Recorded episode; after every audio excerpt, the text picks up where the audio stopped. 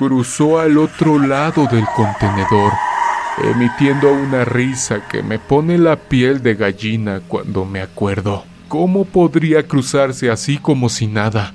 Hay unos barrotes que lo impiden y los pales de mercancía tapan los pequeños orificios que quedan.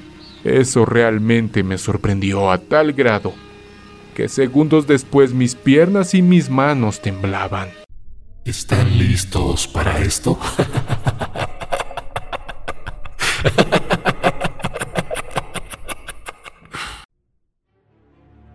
Estimados amigos de la comunidad de Oscuro Secreto, mi nombre es Enrique Espinosa y quiero compartirles la experiencia más aterradora de mi vida.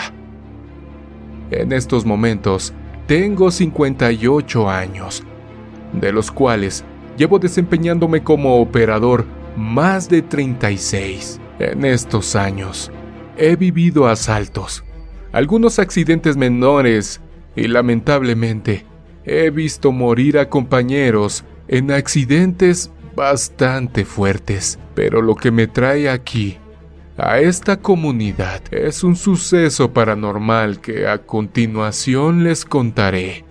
Hago viajes desde aquí, mi pueblo, San Martín Texmelucan, en Puebla, hacia diferentes lugares del Estado de México. Parto de la zona industrial de Huejotzingo, donde esperamos las llamadas de carga mientras descansamos en las cabinas. Somos muchos operadores esperando ganar algún nuevo viaje. Así que, la espera es bastante larga. Al ser residente de aquí, nos dan un poco de preferencia, pero esa noche Tuve que esperar algo de tiempo. Me formé como de costumbre mientras la noche pasaba. Por momentos dormía y nuevamente me despertaba para ver si ya había avanzado la fila o para ver algún indicio de que ya me tocaba a mí, ya que si te duermes, no te buscan ni pasan al primero que aparece. Aquí cargamos los contenedores llenos de refrescos de Big Cola para distribuirlos al lugar donde indique la orden. Esto me pasó apenas. Fue el sábado 11 de diciembre del año que acaba de terminar. Recibí el llamado y me tocaría llevar la mercancía al Cedis de los Reyes en el Estado de México. Cargaron el contenedor después de las diez y media de la noche, ya que había otro compañero antes que yo, y el cambio de turno nos afectó un poco. Pude salir de ahí antes de las doce. En estas fechas el trabajo se satura un poco por las festividades en curso. Partí con normalidad, chequé las llantas, los ejes, el pasador y por supuesto la manguera de aire, y así pude comenzar mi viaje. Es muy común y más cuando se acerca el 12 de diciembre ver grupos que se dirigen hacia la Basílica de Guadalupe, y en esta ocasión no fue la excepción. Hay que tener mucho cuidado, pues hay gente caminando por la pista, o ciclistas que también se dirigen a este lugar, así que no tardé en llegar a una peregrinación. Pasé despacio para evitar algún tipo de percance y cuidar a las personas que iban a cumplir su manda a la basílica. Pronto los dejé atrás, tomando velocidad, y seguí mi camino. El susto de mi vida vino algunos minutos después cuando al mirar por el espejo, vi a una persona trepada en la parte de atrás del contenedor. Miraba su rostro asomarse en la última fila de pallets de producto. En estos momentos me siento algo raro. Tengo entre temor y nervios pues es muy reciente. Lo que no me puedo sacar de la mente es su cara y su forma de moverse. Al principio, pensé que se trataba de algún indigente o algún travieso de la peregrinación que se había subido al tratar de ahorrar tiempo y a lo mejor se bajaría en cuanto yo me detuviera. Jamás pensé que esa cosa no se trataba de una persona normal. Bajé la velocidad y me orillé. Esperé algunos segundos a que aquella persona se bajara, pero nada. Nadie bajó del contenedor. Prendí las luces de apoyo para alumbrar hacia la parte trasera. Jamás debía hacerlo. De entre las pallets, asomó nuevamente su rostro. Tenía el pelo largo, el cual entrecubría su rostro, y su mirada profunda me erizó el cuerpo. Su piel sin vida se podía apreciar desde la cabina. Como pude, Tomé un poco de valor y bajé a ver qué era lo que estaba molestando mi camino. Tomé mi lámpara y mi bat por cualquier cosa y comencé a caminar hacia la parte trasera del contenedor. De pronto, las luces de apoyo se apagaron y quedamos solo mi lámpara, yo y esa cosa. Caminé algo temeroso pues no sabía si era algún tipo de trampa para asaltarme. Tiempo después, justo cuando levanté la lámpara, pude observar que esa cosa seguía ahí, mirándome fijamente y sin moverse. Le pregunté, ¿Qué haces aquí, chavo? Bájate de una vez si no quieres que me comunique por radio con la federal y vengan por ti. No era cierto, pero fue lo único que se me ocurrió para que se bajara del contenedor. Me comenzó a dar un poco de miedo cuando después de decir esas palabras,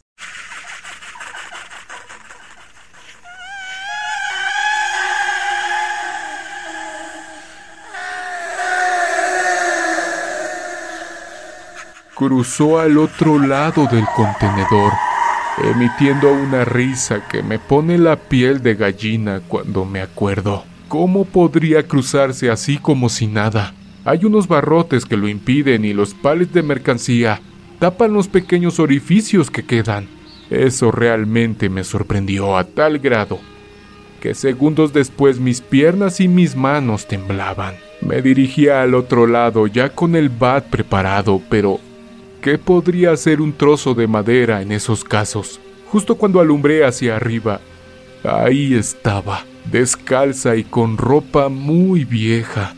Alcancé a notar lo largo de su cabello mientras me daba la espalda. En fracción de segundos, esa cosa comenzó a girar la cabeza tan feo. Antes de que terminara, solté un golpe que se supondría llegaría a sus piernas. Justo cuando el bat impactó sobre este ser, este se desvaneció por completo mientras golpeaba el acero, y que por cierto, lastimó mi muñeca. Me sobé la mano y algo confundido regresé a la cabina. Terminé mi viaje y el fin de semana siguiente llevé el camión a bendecir. No soy muy creyente, pero siento que en algo ayudó, pues no me ha vuelto a pasar. Les mando un fuerte saludo a toda la comunidad de Oscuro Secreto. He leído algunos comentarios y sé que nos escuchan de varios lugares de Estados Unidos. Saludos a toda la familia Espinosa. Mi historia de terror es un poco corta, sin embargo, hasta el momento es lo que me ha pasado. He escuchado de mis compañeros infinidad de ellas y realmente me provocan algo de miedo al escucharlos y ver su cara de pánico que ponen y cómo la piel de sus brazos se enchina por completo. Gracias por leerme.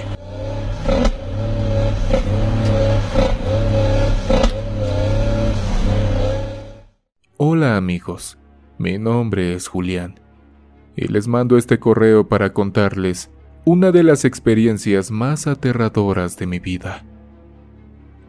Esto pasó hace poco, para ser exactos en diciembre.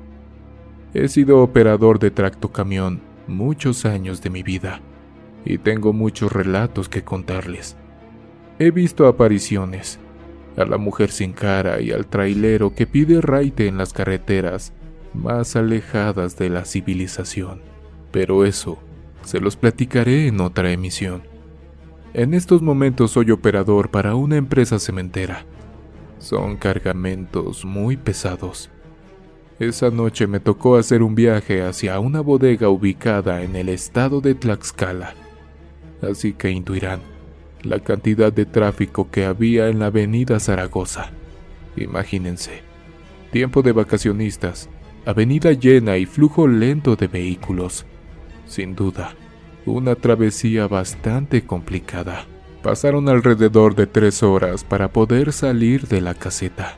Finalmente, Podía sentir un poco de libertad pues ya comenzaba realmente mi viaje. Lentamente y en la medida de lo posible, traté de recuperar un poco de tiempo pues aún faltaba descargar y regresar por otro viaje. Es temporada alta así que no dudé en aprovecharla. Continué con mi camino. Algunos instantes después, los efectos de tanta agua que había tomado surtieron efecto Por cuestiones del destino o de mi mala memoria, olvidé las famosas botellitas de emergencia que como todo chofer y operador sabrá, te salvan de vez en cuando. Así que lamentablemente en algún punto del viaje, Tendría que detenerme, pues la sensación de ir al baño aumentaba mientras pasaba el tiempo. Los que conozcan este trayecto concordarán conmigo, pues después de la caseta hay un pequeño tramo de subidas y algunas curvas algo peligrosas, sin mencionar los tramos que están en construcción o reparación. Me imagino que por las fechas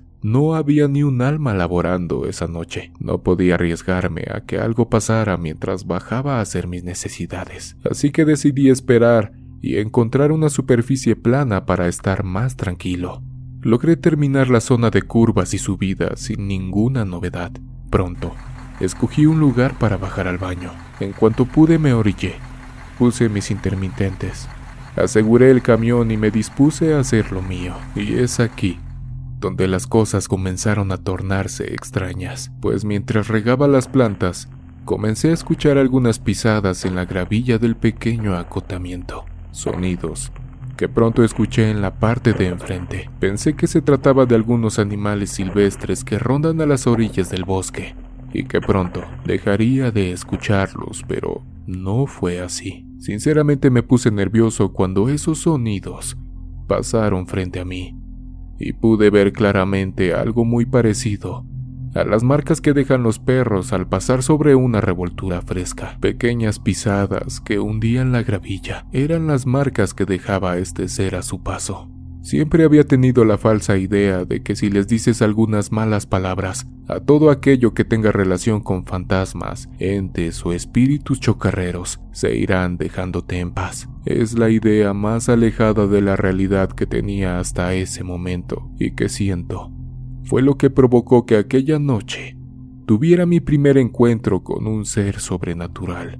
Nunca había tenido o sentido temor por las historias de terror que me platican mis amigos. Soy adicto a las películas y a los relatos de terror. Es por esto que conocí su canal y me animé a contarles lo siguiente. Justo cuando vi aquellas huellas, decidí ofender y provocar a ese ente o lo que fuere, cosa de la cual me arrepentí más adelante. Cuando terminé de pronunciar aquellas malas palabras, todo se detuvo. Victorioso, continué con lo mío hasta que de pronto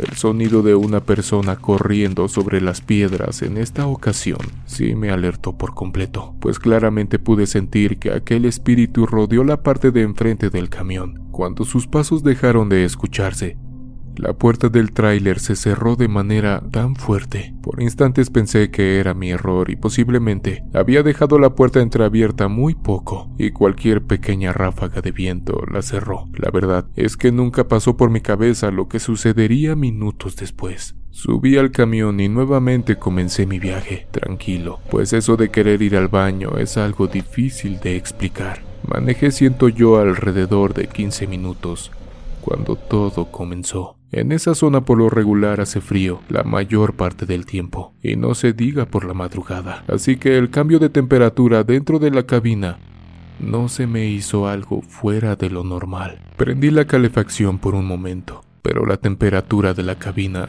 seguía igual. También encendí el calefactor de los asientos, pero el frío no cambiaba. Todo en el compartimiento estaba completamente helado. Seguí manejando pensando que se trataba de algún desperfecto del tráiler.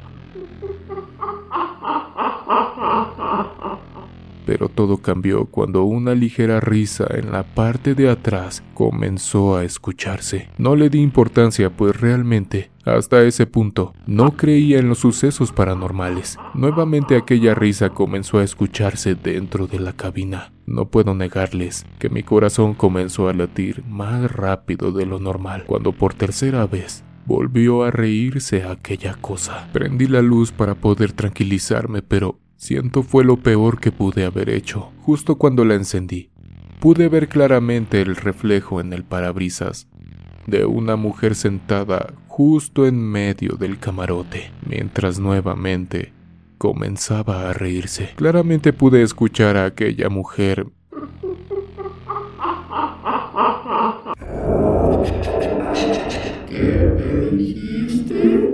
Preferí no iniciar algún tipo de conversación con aquella cosa, pues claramente no era de este mundo. Del miedo que sentía arranqué de su lugar un pequeño rosario que siempre me acompañaba. Pensé jamás necesitarlo pues era un regalo que me hizo mi mujer, ya que ella está muy apegada a su religión. Simplemente lo traía de forma simbólica, pero esa noche claramente me ayudó. Miré nuevamente la carretera mientras empuñaba el rosario en mi mano derecha. He escuchado de mis compañeros que ese espíritu solo se aparece para provocar accidentes, mientras le gritaba a esa mujer de cabello negro y largo que se fuera. Algunos segundos después, justo cuando un compañero operador me alcanzó y me tocó la bocina por estar comiendo un poco de raya. Esa cosa se desvaneció por completo. Retomé rápidamente el control, pues poco faltó para colisionar con la otra unidad. Tiempo después, toda la cabina era un infierno, pues por lo acontecido se me olvidó apagar la calefacción. Sinceramente, prefería estar sudando de calor que acompañado por aquella extraña mujer que subió a la unidad. Hasta la fecha, no me ha pasado de vuelta, pero si llegase a suceder, tengan la seguridad de que no volveré a ofender a ningún espíritu. Les mando un fuerte abrazo para toda la comunidad de Oscuro Secreto. Gracias por leer mi historia de terror.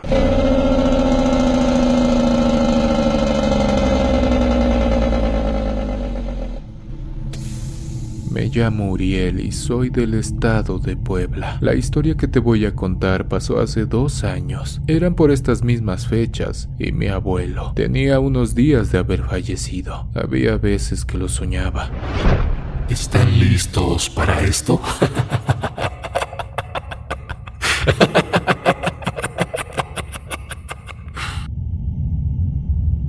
en esas fechas, mi padre apenas había llevado su camión al taller, así que tomé la decisión de dormir en el tráiler unos cuantos días. En eso, una noche de enero, casi a finales del mes, me entró la sensación de ir a orinar. Salí de la unidad y ya que terminé de hacer mis necesidades, me regresé al camarote del tráiler para seguir durmiendo. Minutos después de acostarme, afuera del tráiler, Empecé a escuchar cómo tocaban el camarote con una varita de árbol y claramente pude escuchar cómo abrían la puerta. Por un momento pensé que eran mi padre o mi madre los que me habían ido a ver, pero nunca cerraron la puerta otra vez. De repente, sentí como que alguien se subió a la cama encima de mí y empezó a caminar en forma de cruz dos veces. La verdad es que sí me dio miedo y traté de estarme quieto lo más posible, pero cuando terminó de caminar sobre mí, se bajó y se sentó a un lado mío poniendo una de sus manos del otro lado. Y poco a poco se me quiso ir subiendo, pero no resistí más y me empecé a mover para todos lados, hasta que por fin sentí libres mis pies, pero ya no dormí esa noche. Cuando amaneció le pregunté a mi familia si ellos me habían ido a ver al tráiler, pero ellos me respondieron que no y desde ese día a veces sueño cosas de muerte las cuales sí pasan, premoniciones que terminan siendo reales. Esto es lo más aterrador que me ha sucedido arriba de un tráiler.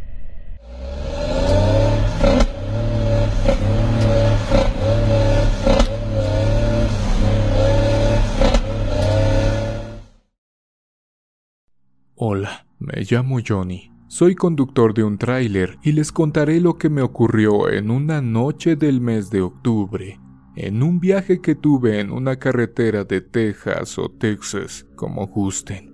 Eran carreteras conocidas por mí, ya que había viajes constantes por ahí, pero lo que viví en esa ocasión es difícil de creer, pero debo decirles que no solo a mí me ha sucedido, pues tiempo después me enteré que a otras personas les había ocurrido algo similar. Pues bien, esa noche era como cualquiera de las ya vividas por mí. Escuchaba en la radio música country ya que era muy común por aquí. Más adelante pasaría a cargar gasolina y como mucha gente sabe, hay lugares donde nos bajamos y nosotros mismos cargamos nuestros tanques, ya que no hay operadores. Esto me incomodaba porque había meses que hacía mucho frío y teníamos que bajar de noche. No había más remedio que hacerlo, así que me acerqué a la gasolinera más cercana que encontré. Estacioné mi tráiler y bajé. Del otro lado de la carretera habían pastizales y algunos maizales. Mientras llenaba mi tanque escuché algunos ruidos. Aquellos matorrales, aunque no eran muy altos, sí servían para que pudieran esconderse animales y tenía que tomar precauciones, pues también se habían dado casos de animales salvajes en ocasiones. Así que me di prisa y subí al camión para seguir en marcha. Un poco más adelante, me pareció escuchar un aleteo algo fuerte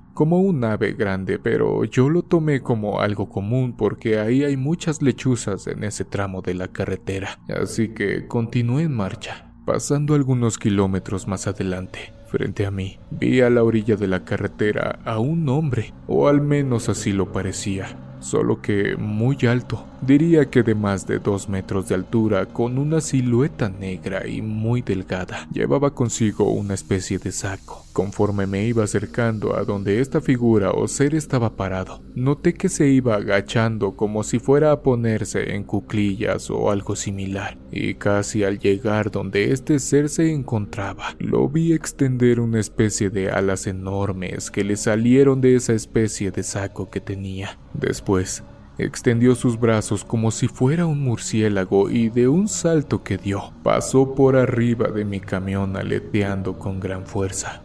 En ese momento, tuve que estacionarme a la orilla del camino, ya que tenía miedo de chocar o de salirme de la carretera. No creo haber sido el único en verlo esa noche. Tiempo después, me enteré que en México también aparece este ser que vuela. Claramente vi cómo se alejaba sus alas lo hacían ver más enormes y parecía que en vez de pies tenía unas garras similares a las de un pájaro. Nunca conté esto hasta el día de hoy. Sé que es muy difícil de creer, pero tiempo después lo dibujé como lo vi, y buscando información en internet de algo parecido, encontré que a estos seres les llaman hombres polilla por sus características. Ahora sé que no soy el único que ha vivido una situación de este tipo. Transito por muchas carreteras de Estados Unidos donde también me ocurrieron cosas distintas y que aún no encuentro explicación alguna para esos sucesos. Espero poder platicárselas en otra ocasión. Gracias por leerme y un fuerte saludo a toda la comunidad de Oscuro Secreto. Historia original escrita por Yemisha, diosa de la oscuridad. ¿Están listos para esto?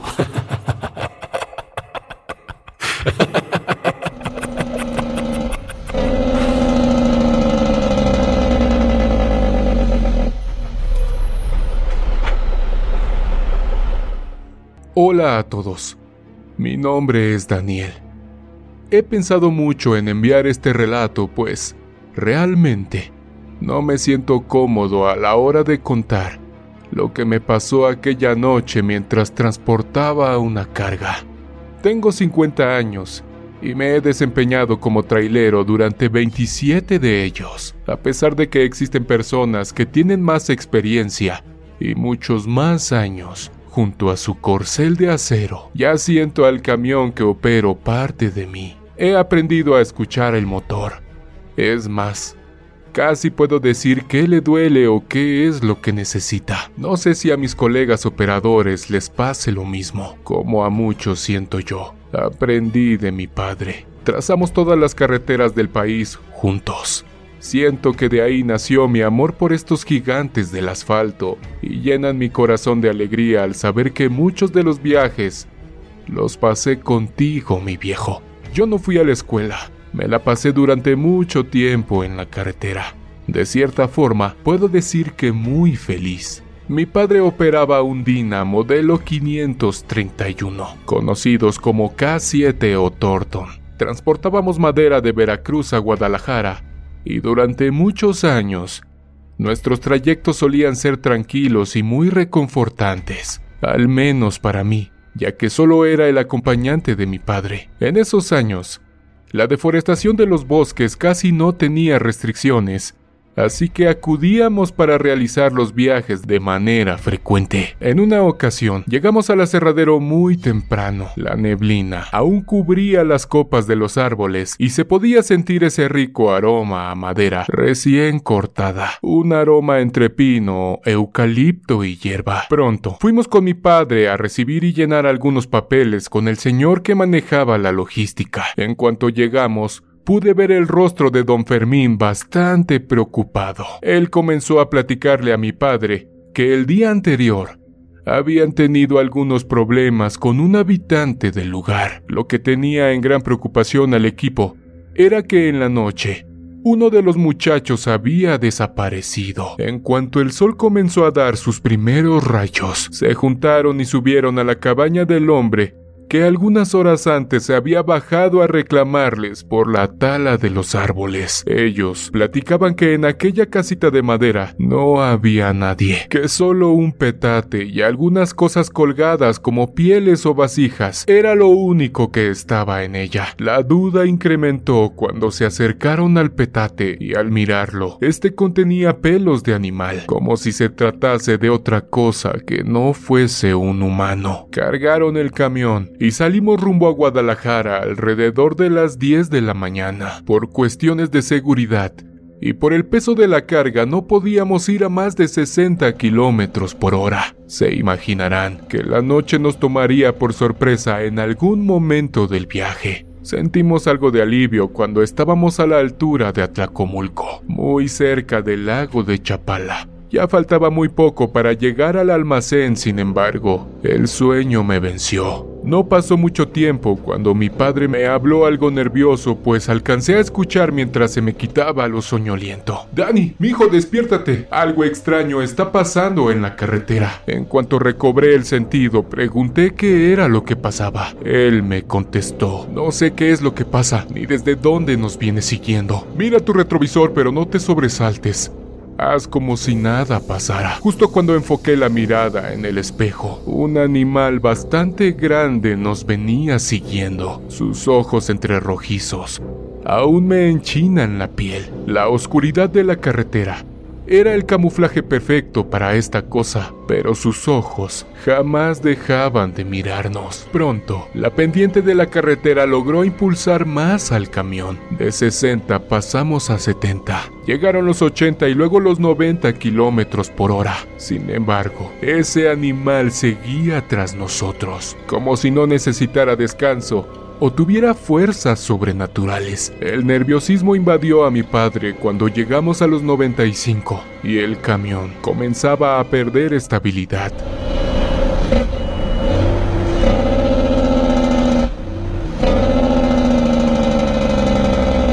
El volante temblaba a pesar de que no era un camión tan viejo para aquellos años. De pronto, comenzamos a escuchar algunos gruñidos y ladridos de este ser, como si estuviera dentro de la cabina. No puedo negar que fue una de las experiencias paranormales más aterradora de mi vida. Su preocupación era que los frenos se sobrecalentaran y que después no pudiera frenar. Decidió bajar la velocidad, pero esa cosa seguía ahí. Mi padre era de la vieja escuela. Así que sacó valor no sé de dónde. Decidió detener y bajar el camión mientras empuñaba su vereta que siempre lo acompañaba durante todos los viajes. Mientras lo hacía, me dijo, No te muevas, chiquillo, ya me cansé de esta fregadera. Cerró la puerta y rápidamente miré por el retrovisor. Ese gran animal brincó hacia la hierba como para esconderse, pero en esta ocasión sus ojos jugaron en su contra, pues mi padre pudo verlo detrás de un árbol. Este animal gruñía entre las sombras, como enojado con nosotros, y como si algo le hubiésemos hecho, justo cuando ese perro demoníaco se lanzó contra mi padre. Logró detonar algunos proyectiles que le impactaron en el pecho. Esa cosa se metió al monte como escabulléndose de mi padre. Él activó la vereta algunas veces más, siguiendo la sombra de aquella bestia alumbrada por la luna. Rápidamente y sin pensarlo, mi padre subió al camión para terminar lo que nos quedaba de ruta.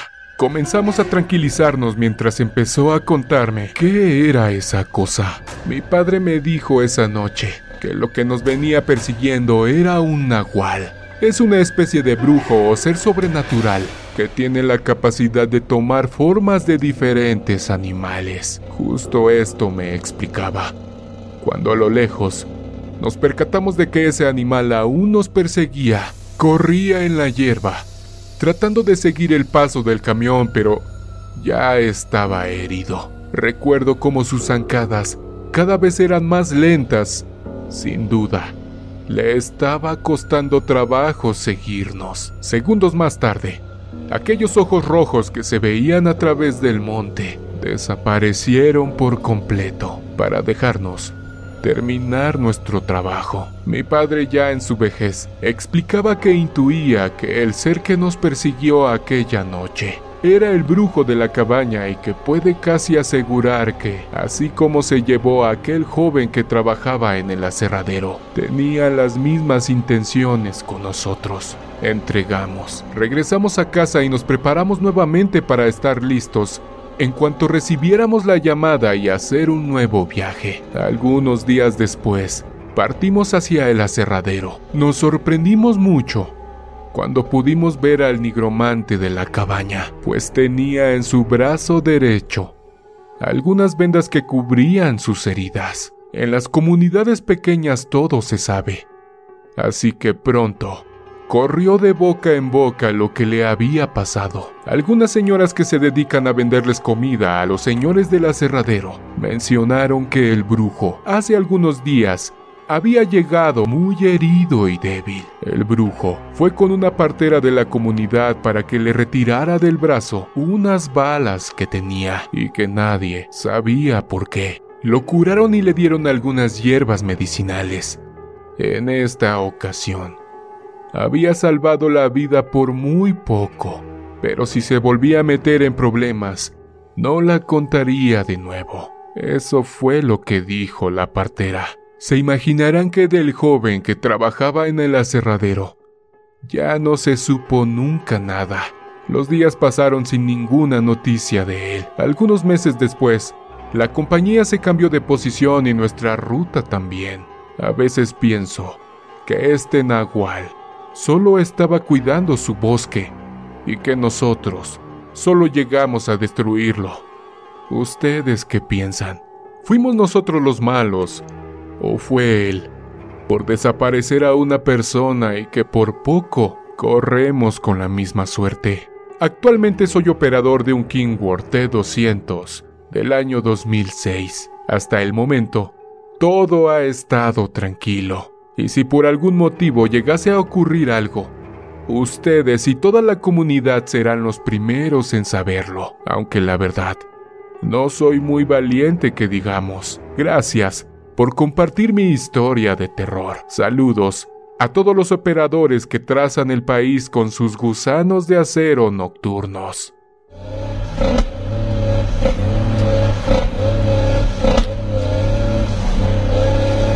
Es momento de suscribirte. Recuerda dejar tu pulgar arriba y tu comentario. En verdad, necesitamos de tu apoyo para seguir creciendo.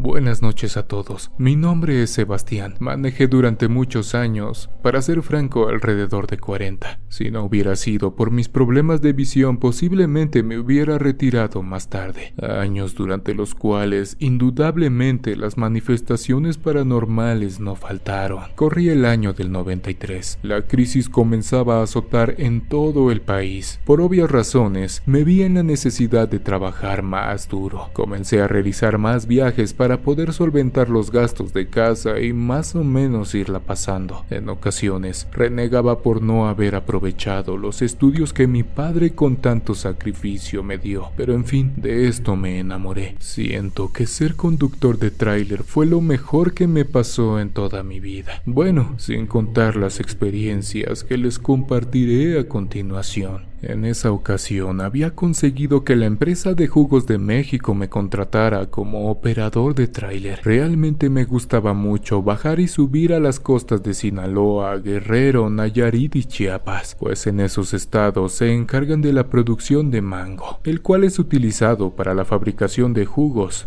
Mientras los productores se encargaban de llenar el contenedor, podíamos descansar y recuperarnos o aprovechar el tiempo e ir a echarnos un baño en las hermosas playas de esos lugares. Ese día realmente hacía calor. Me encontraba en la costa de Chiapas. Desde que iba en camino, había planeado ir al mar pues ya tenía muchas ganas de refrescarme un poco. Así que en cuanto llegué acomodé el contenedor. Dejé la caja y me dirigí hacia la playa. Marcos, el dueño de la empaquetadora siempre me daba un pequeño cuartito donde dormir y su esposa doña Meche siempre me regalaba un taco, pues también tenían un puestecito de garnachas. Llegué a la playa, me metí al mar, comí algunos mariscos y disfruté lo que restaba de día, pues pronto regresaría al Estado de México. Llegué alrededor de las 8 de vuelta a la empaquetadora y pronto sería testigo de algo sobrenatural, algo que sencillamente puede parecer increíble, pero así lo viví. No sé si era Marcos, que siempre tenía cerca de él una corona bien fría lista para tomar, o posiblemente el calor y la humedad del lugar que siempre invita a ingerir algo refrescante. Otra cosa bastante curiosa es que en esos lugares no te emborrachas tan rápido. Como les digo, no sé si sea cuestión del calor o qué sé yo. Platicamos algunas horas mientras doña Mercedes nos regalaba algunos antojitos típicos de la región, pequeñas empanaditas de pollo o res, acompañadas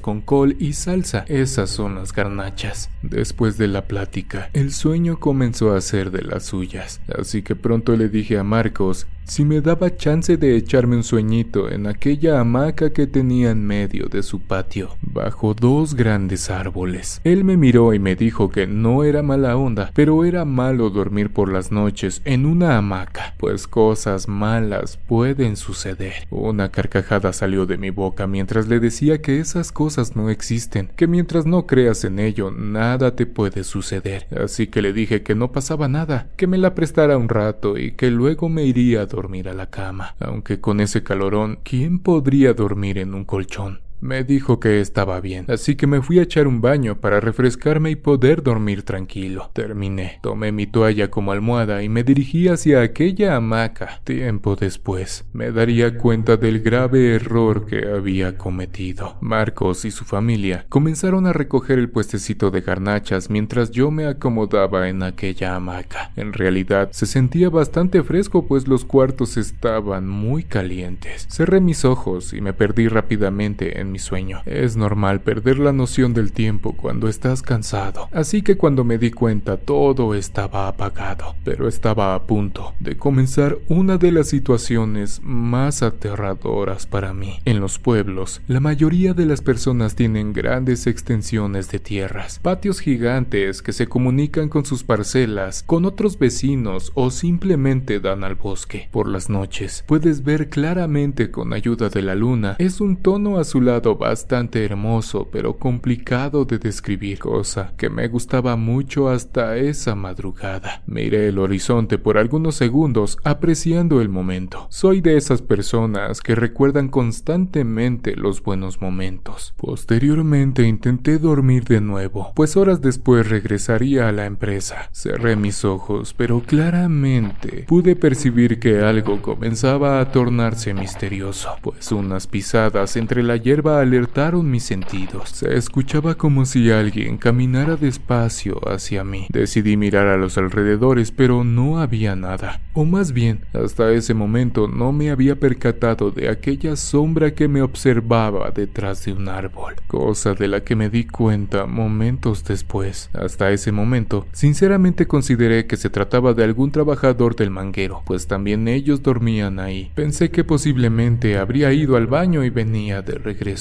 pero aquel ser que se escondía entre la oscuridad del árbol no se movió y me seguía observando. Ahí fue donde decidí levantarme. Intenté acercarme a aquella persona tratando de entablar una pequeña conversación. Hace bastante calor, ¿verdad? Pero aquella cosa no me contestó. Seguí caminando hasta que con un movimiento veloz se escondió por completo de mí. Entre los trabajadores de Marcos había un joven alto bastante jorobado que estaba un poco mal. Tenía algunas dificultades para hablar, pero trabajaba duro, decía el manguero. Así que por su tamaño sentí que se trataba de él, cosa más alejada de la realidad, pues cuando llegué al árbol no había absolutamente nadie, pero seguía escuchando que alguien corría alejándose de mí. Cuando logré rodear el gran árbol, gracias a la luz de la luna pude ver que alguien había pasado por la hamaca, pues se mecía como si la hubiesen aventado o algo por el estilo. Nadie me quitó la idea de que se trataba de aquel muchacho, así que sin mayor importancia regresé para intentar dormir lo que faltaba de noche. Posiblemente, aquel muchacho con síndrome tampoco le gustaba socializar mucho, pensé. ¿Quién diría que las cosas paranormales apenas estaban comenzando? Acomodé mi almohada y me mecí un poco pero minutos después algo extraño nuevamente volvió a suceder. Los que utilicen las hamacas sabrán que después de mecerse pierdes impulso y poco a poco la hamaca se detiene hasta quedar simplemente quieta. Lo más extraño es que aquella hamaca no se detenía. No sé si se trataba de mi sugestión, pero comencé a sentir como si alguien me meciera. Sentí claramente alguien agarrando la punta de la hamaca y ligeramente me mecía. A pesar del miedo, abrí mis ojos pero no vi a nadie. Bajé mi pie para detenerme y así dejar de sentir aquella sensación justo cuando estaba por subir nuevamente mi pierna para acomodarme. Una fuerza violenta me empujó bastante fuerte. Esto provocó que cayera sobre unas mesitas de plástico. Claramente las rompí. El ruido fue algo escandaloso, pues los perros de la casa comenzaron a ladrar. Bastante espantado y con falta de aire por la situación, esperé unos segundos en los que Marco prendía su luz y venía hacia mí preguntándome qué me había pasado. Le expliqué lo sucedido y me dijo algo serio, que él me había dicho que no durmiera en la hamaca, pues el maligno tiene la costumbre de espantar a cualquier persona que se duerme en ellas. Se trataba de una regla básica que se tiene cuando eres poseedor de una hamaca. Muchos dicen que el diablo viene a jugar con ellas por las madrugadas, así que es mejor no dormir en ellas. Por otro lado, pensé que me diría que estaba loco u otra cosa, pero no fue así. En realidad todo el tiempo aquel ser de oscuridad estuvo jugando conmigo. Qué cosa más aterradora. Algo temeroso regresé al cuartito para intentar dormir con la luz prendida lo que quedaba de noche. Al siguiente día enganché la caja y comencé con mi regreso con la primera experiencia en carne propia con lo paranormal. Desde ahí, varios acontecimientos comenzaron a suceder durante mis recorridos en las extensas carreteras del país.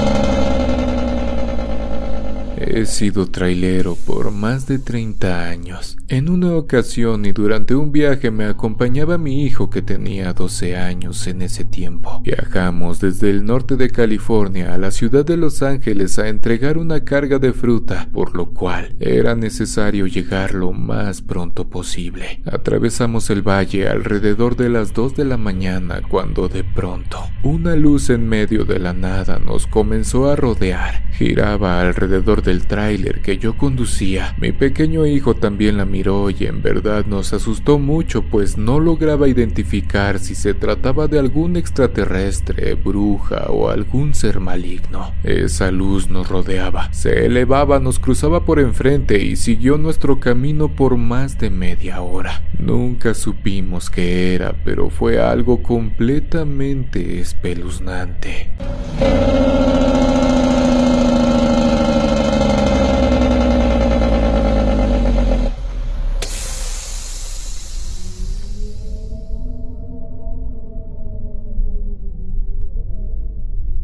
Mi nombre es Ignacio Reyes. He manejado durante casi toda mi vida. Se dicen tantas cosas de las carreteras y los caminos de México que no dudo de la veracidad de todos aquellos acontecimientos que han sufrido mis compañeros operadores. He escuchado sus historias y me animé a compartir con ustedes algunas situaciones más que extrañas, acontecimientos que rayan en lo paranormal y que en su momento realmente me dejaron bastante nervioso y temblando de miedo.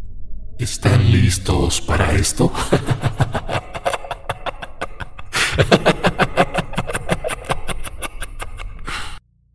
Empecé lavando trailers y camiones a la edad de 15 años. La situación en aquellos años estaba bastante difícil, así que decidí dejar la escuela y comenzar a ayudar a mi madre para poder sacar adelante a mis hermanas, ya que mi padre había perdido la existencia en un pleito de cantina. Desde entonces, busqué la manera de llevar un taco a la casa y pues me animé a lavar camiones. En esos años tenía un amigo llamado José, y digo tenía porque hace algunos años tuvo un accidente en la carretera del sur que baja a Cancún. Sinceramente nos tomó por sorpresa, pues siempre fue bueno manejando tráiler. Lo que dijeron las autoridades fue que perdió el control de la unidad por accidente derivado del cansancio, ya que de acuerdo a los exámenes toxicológicos estaba completamente limpio. El papá de José trabajaba como operador de una empresa transportista muy famosa en la ciudad y el estado de México. De vez en cuando su padre lo llevaba para lavar camiones y así ganar algunos pesos, así que pronto me fui con él para ayudarle y comenzar a generar algunas monedas y llevarlas a casa.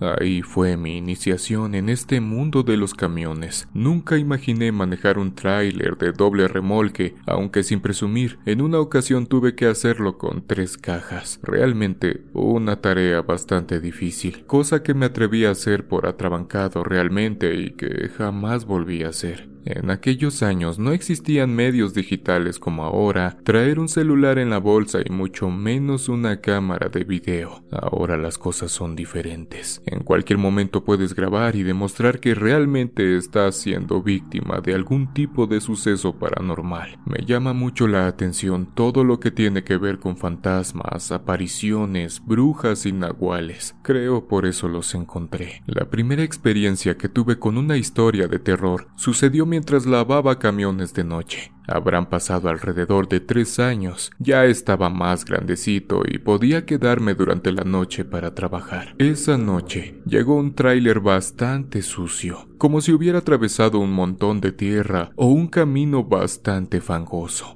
Realmente me costó trabajo limpiarlo. Desde que lo vi entrando sabía que aquella tarea sería bastante difícil, pero esto no es realmente lo interesante. Lo que sucedió momentos después fue lo que realmente me aterró. Imagínense, corrían los ochentas. Hablar de cosas paranormales espantaba a cualquiera. Ayudé al operador para acomodar la unidad al lado de las farolas, pues necesitaba claridad para comenzar a lavar el tráiler. Ya tenía preparadas mis cubetas y todo lo que necesitaba para dejar como nuevo aquel camión. Una vez que se acomodó, me acerqué a la cabina para saludar al chofer y aquí es donde todo comenzó a tornarse bastante oscuro y realmente aterrador. En cuanto el operador abrió la puerta, noté que su mano temblaba. Claramente ese nerviosismo no era normal, así que sin dudarlo pregunté si estaba bien solo para escuchar. Ay muchacho, si te platicara lo que me acaba de pasar, te juro que no me lo creerías. Bajó del tráiler y pude darme cuenta que no solo se trataba de las manos, sino que todo el cuerpo de aquel camionero temblaba. Le presté uno de mis botes para que se sentara, mientras a lo lejos el vigilante de aquel lugar se acercaba pues ni siquiera había registrado su entrada. Algunos operadores que estaban descansando y esperando su turno para salir temprano por la mañana y que aún no se habían dormido a esas horas de la madrugada, se acercaron para ver o saludar al camionero, ya que como les comenté, todo aquel lodazal en el tráiler no era normal. Entre burlas y cuestionamientos se acercaron para ver de qué se trataba. Algunos preguntaban si había entregado ganado o algo por el estilo, pero el camionero solo los miraba bastante perturbado. Su mirada reflejaba angustia y claramente estaba a punto de llorar. Respiró profundo y comenzó con esta aterradora historia de terror. Cálmense cabrones, si les platicara lo que me acaba de pasar, como normalmente lo hago. Llegué aquí muy temprano para salir a buena hora y entregar la carga. Llegué a mi punto de destino y comencé el viaje de regreso. Realmente ya faltaban algunas horas para llegar aquí así que manejé como de costumbre. Tiempo después y debajo de aquel puente, una muchacha se encontraba pidiendo raite. Traía consigo algunas maletas y unas canastas. Por un momento pensé que vendía algo, pues al alzar su mano para que me parara, era bastante insistente. Decidí bajar la velocidad y comenzar a orillarme. También traía algo de hambre, pues por tratar de llegar pronto a la base no me detuve para comer. Así que podría decir que me caía como anillo al dedo, pues podría comprar algunos panes o lo que me vendiera esta muchacha y llegar aquí para cenarlos. Estaba tan equivocado. Bajé del camión, me acerqué a aquella joven y pronto me dijo que si la ayudaba, pues ya había caminado mucho. Le dolían los pies y necesitaba llegar a su casa, pues la esperaban sus hermanas. Pronto le contesté, ay muchacha, ¿hasta dónde vas? Yo pensé que vendías comida o algo por el estilo, por eso me detuve. Esta mujer rápidamente comenzó a negociar conmigo. Me dijo que en sus canastas traía algo de comida y que si le ayudaba podíamos intercambiar algunas empanadas de carne por el aventón. Me dijo que la entrada a su pueblo se encontraba alrededor de una hora de camino sobre la misma carretera, así que en realidad no lo pensé mucho y le dije que sí. Abrí la puerta y pasé algunas cosas que traía a la parte de atrás, le ayudé con sus canastas y le dije que subiera. Nunca imaginé que estaba a punto de ser víctima de aquella mujer. Una vez arriba, comencé de nuevo con la ruta. En realidad nunca identifiqué algo extraño en aquella muchacha. Mientras manejaba, comenzamos a platicar de diversos temas, a qué se dedicaba y también lo que yo hacía. Dentro de aquella amena conversación, ella mencionó que se encargaba de llevar la comida a casa, palabras que se quedaron muy grabadas en mí, y no creo poder olvidarlas lo que me resta de vida. Seguimos conversando. Aquella mujer se me hizo tan agradable. Es más, de pronto sentí como si estuviera platicando con alguien de mi familia, pues reíamos y nos estábamos entendiendo muy bien. Después de algún tiempo y durante la charla, volteé a verla. Aquella muchacha casi de mi edad realmente era muy bonita. La verdad no le había prestado atención, pues traía cubierta la cara con un rebozo bastante viejo y desgastado por el uso. No quise ser impertinente ni mucho menos, pero el hambre que traía y el olor de aquellas canastas me empujaron a preguntar sobre la comida. Oye Sofía, ¿y qué traes en esas canastas que huelen muy rico? Claramente entendió mi mensaje, pues agarró una de ellas y sacó una empanada de carne y me la dio. Algo extraño que noto hasta ahora es que aquella empanada estaba tibia, como recién hecha. Si se supone que ya había caminado algunas horas y el clima no es tan cálido por aquellos rumbos, ¿por qué mantenía su temperatura? Pero nunca me di cuenta de aquellas señales que decían que algo no andaba bien. Seguí manejando y platicando con aquella mujer. Realmente todo iba tan bien. Hasta me preguntó si era casado o tenía algún tipo de relación, a lo que contesté que no, pues las relaciones serias no eran para mí. Minutos después se quitó aquel rebozo de la cara y pude percatarme que en realidad era una mujer muy hermosa. No puedo negarles que en cuanto su mirada y la mía se cruzaron, Sentí una sensación extraña en mi cuerpo, cierta atracción que no podía evadir. Pasaron alrededor de 45 minutos cuando me comentó que ya casi llegábamos. El tiempo se pasó muy rápido. Realmente ni lo sentí. Le pregunté si su comunidad se encontraba muy lejos del entronque, a lo cual respondió que no, que alrededor de media hora y que el tramo era recto, que lo único que tenía era que se trataba de tierra, pero no tendría ninguna dificultad en que la dejara en la entrada Comenzaba a briznar. Intuí que pronto llovería, así que de buena fe decidí decirle que si quería la podía llevar. Ya estaba a unas cuantas horas de aquí. Llevaba buen tiempo, así que podría desviarme para realizar la buena obra del día. A lo lejos y con ayuda de Sofía, pude divisar el entronque. Mientras me acercaba, me di cuenta que estaba bastante amplio. No tendría dificultades para girar, así que metí el camión a la terracería y realmente era un camino recto. Al principio principio a los lados se veían como campos de labranza, pues la tierra ya estaba preparada para sembrar o tal vez ya habían cultivado, pero conforme avanzaba la hierba se tornaba cada vez más espesa. Comenzaron a aparecer árboles que poco a poco comenzaron a abrazar mi camino. Había pequeños tramos donde lo único que se podía ver era el camino de terracería y los árboles, cosa bastante perturbadora. Conforme nos adentrábamos en el bosque, la plática disminuía.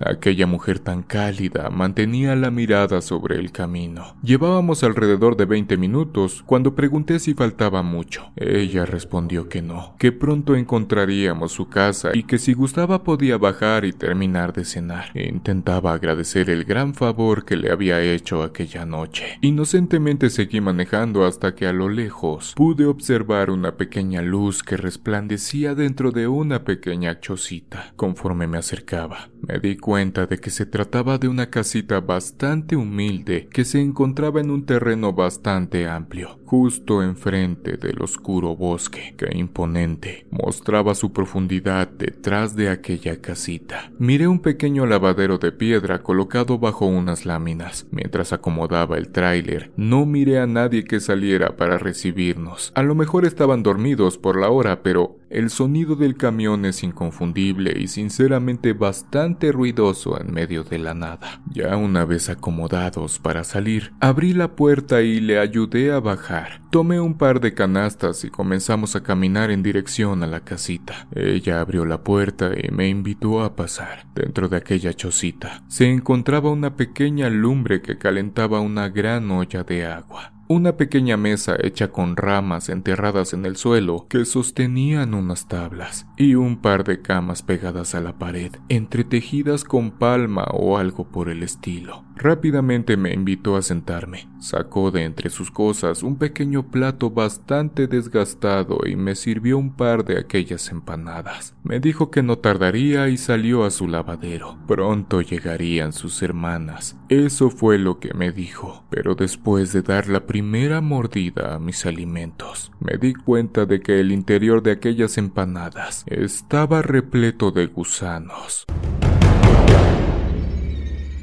Escupí mi primer bocado y algo extrañado partí la otra empanada por la mitad. Y efectivamente, se trataba de larvas que se movían agitadamente dentro de aquellas empanadas. Justo me levanté de la mesa para preguntarle a Sofía si se trataba de alguna broma o algo por el estilo, cuando un fuerte sonido en el techo de aquella cabaña me tomó por sorpresa. Escuché como si algo bastante pesado hubiera caído del cielo. Rápidamente salí corriendo para ver de qué se trataba y no me lo van a creer. Aquella ave tan grande era muy similar a un sopilote que graznaba y abría sus grandes alas mientras sus ojos encendidos me miraban. Rápidamente fui a aquel lavadero de piedra en el que se encontraba Jimena. Al tomarla del hombro para prevenirla de lo que estaba pasando, volteó pero ya no era ella. Se trataba de una anciana con la cara deforme que comenzaba a reírse de mí mientras me decía, Te lo dije, pronto llegarían mis hermanas para comer lo que he traído a casa.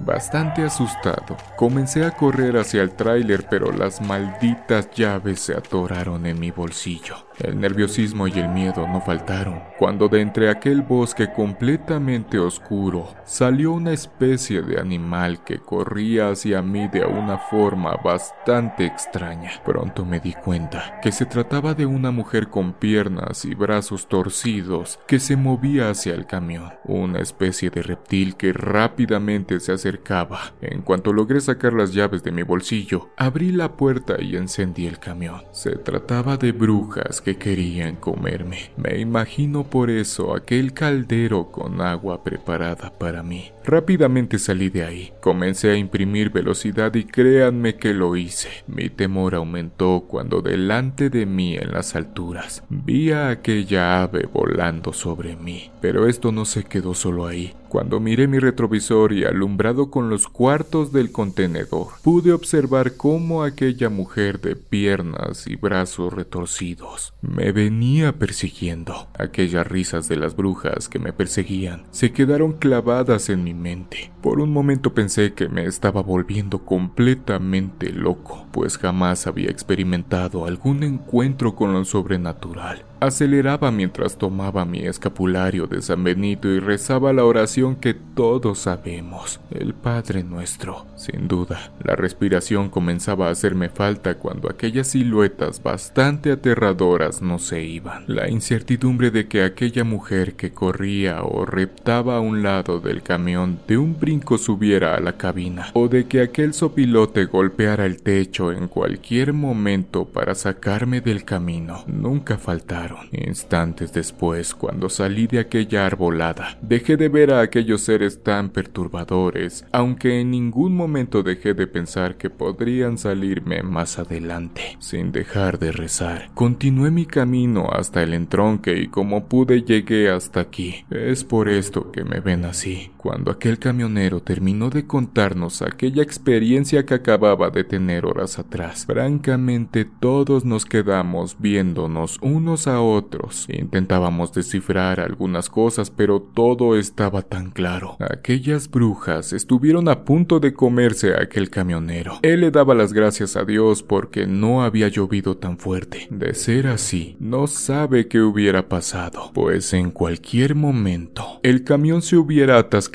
y quién sabe si habría salido de ahí con vida. Imagínense esa historia de terror en aquellos años donde no existían los celulares, el internet o cosas como las que hoy en día se nos hacen tan comunes. Tiempos en los que los relatos de terror donde las brujas se llevaban o comían a los pequeños aterraban las rancherías o las comunidades más alejadas. El camionero terminó su historia de terror y algo nervioso se quitó su playera, pues estaba manchada de vómito que le provocó contarnos aquel suceso tan aterrador. Sin duda, una experiencia que también marcó mi vida y que me motivó a nunca subir a nadie al camión pero años después me daría cuenta que no era necesario tener algún tipo de acercamiento con los espíritus malignos. Ellos llegan sin preguntar. Otra de las cosas que me di cuenta con aquel camionero es que no solo a las personas malas les suceden acontecimientos paranormales. En realidad no estamos a salvo. La verdad es que con algo de miedo terminé de lavar aquel tráiler. Tan solo el pensar que estaba borrando la evidencia de aquella aterradora historia historia de terror del operador me ponía la piel chinita. Terminé y al siguiente día, cuando llegué a casa para desayunar, le conté todo a mi madre y mis hermanas. También se quedaron bastante impresionadas con los relatos de la noche. Años después, aproximadamente cuando tenía alrededor de 25 años, ya me había convertido en camionero, aunque me gusta más la palabra trailero. Comenzaba con mis primeros viajes bastante cortos. Por cierto, mi jefe decía que me darían experiencia en la carretera y con el paso del tiempo me daría viajes más largos. Así que continué algunos años más cuando por fin me dieron mi primer viaje largo. Aquel día me tocaría realizar una entrega en el estado de San Luis Potosí. Jamás imaginé que en esta ocasión y cuando todas aquellas historias de terror que contaban los compañeros se me habían hecho tan comunes, me sucediera lo que a continuación les voy a platicar.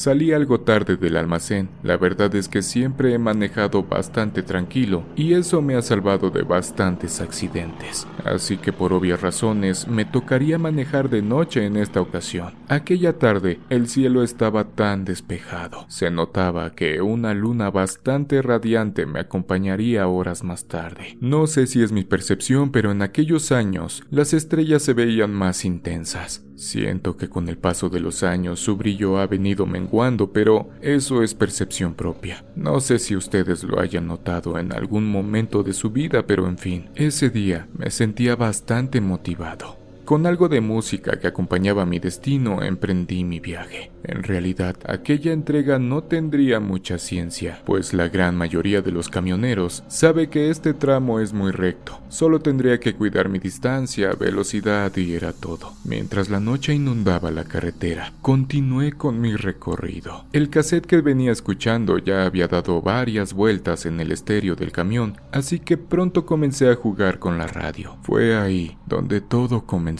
Recuerdo muy bien. Estaba en la banda cuando logré captar señal alrededor del 1500 de AM.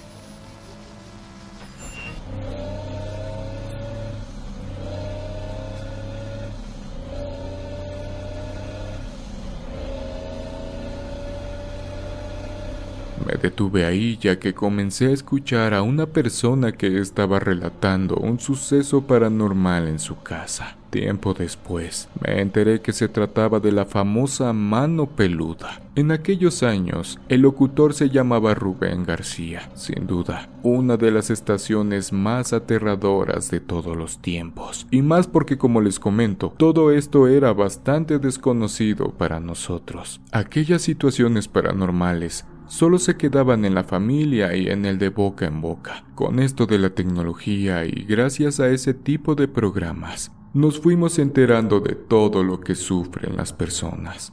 Mientras seguía mi camino, comenzó a llover. Se trataba de una fuerte ráfaga de viento bastante cargada de agua que por momentos me impedía ver mi camino. De por sí aquellas luces de esos años no alumbraban muy bien la carretera Imaginarán que me era bastante difícil divisar a lo lejos lo que sucedía. Bueno hubiera sido que, gracias a las circunstancias de ese momento, me hubiera perdido de lo que les comentaré a continuación, pero no fue así. Seguí manejando alrededor de media hora cuando aquella lluvia espesa disminuyó y me dejó continuar con mi camino. Ese chubasco en verdad ya me estaba preocupando. A lo lejos comencé a ver a una liebre que corría en dirección a la luz del camión. No entiendo por qué esos animalitos se encandilan y corren hacia uno. En ocasiones te da tiempo de frenar, pero luego salen muy pegados a la carretera y es inevitable quitarles la existencia. Jamás imaginé que aquella liebre era perseguida por alguien. Bajé un poco la velocidad, cosa de la que me arrepentí tiempo después. Aquella liebre, en vez de detenerse, corría más y más rápido hacia mí. Comencé a notar que estaba escapando de algo que claramente no era yo. Faltarían alrededor de unos 50 metros cuando de la nada. Un ser bastante grande cayó sobre aquel animalito. Mi impresión fue tal que pisé bastante fuerte el pedal de los frenos. Ante mí tenía un ser bastante perturbador. Tenía una forma humana, pero en vez de manos, unas grandes alas como de murciélago lo acompañaban. Sus pies eran un par de garras que oprimían fuertemente a aquella liebre contra el piso. Me quedé completamente pasmado, pues en esos años se escuchaba fuertemente el rumor de un animal que se estaba comiendo al ganado de las personas. No sé si lo recuerden, le decían el chupacabras. No sabía qué hacer, pues no me daría la distancia como para impulsar el camión nuevamente y provocarle algún daño a aquel ser tan extraño. Decidí quedarme quieto, pues en verdad no quería ser el siguiente. Me mantuve atónito observando cómo se agachó para tomar impulso y salir volando de ese lugar. Lo que no puedo sacar de mi mente son aquellos ojos negros que me observaron por algunos segundos como tratando de intuir mi reacción. Aquella mirada tan penetrante me paralizó por algunos segundos y justo cuando levantó el vuelo intenté seguir su rumbo, pero se perdió entre los grandes árboles del lugar.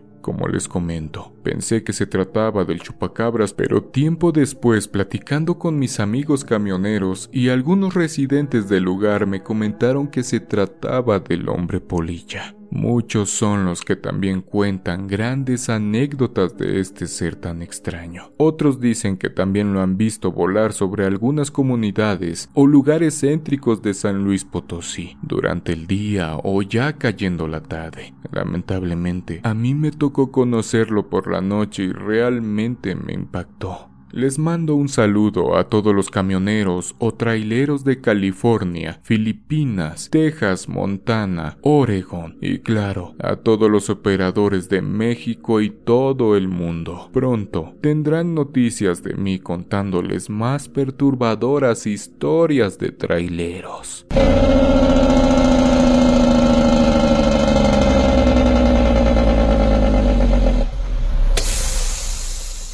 Como era de costumbre, esa mañana me levanté y fui deprisa a la ducha, pues ese día tenía que pasar por mi tráiler para dirigirme a Querétaro. Yo soy transportista y en ese entonces laboraba en una empresa de embutidos, así que tenía el tiempo contado para salir ya que se trataba de alimentos. Nos daban un tiempo para las entregas y el viaje. Me duché y desayuné con mi familia. También esperé el refrigerio que mi esposa me pondría esto solo para picar en el camino, ya que a donde tenía que ir había una pequeña fondita familiar en el paradero de los camiones y tenían un excelente servicio y comida. Ya saben, esa típica comida de la región. No iba seguido, pero cuando me tocaba ese viaje, siempre comía ahí. Así que alisté mi pequeña maleta de viaje y solo tenía que esperar la hora de salida de mi casa para recoger el tráiler en la empresa, después de su acostumbrado chequeo. Siempre salía con el camión en las mejores condiciones, así que aproveché el tiempo que aún tenía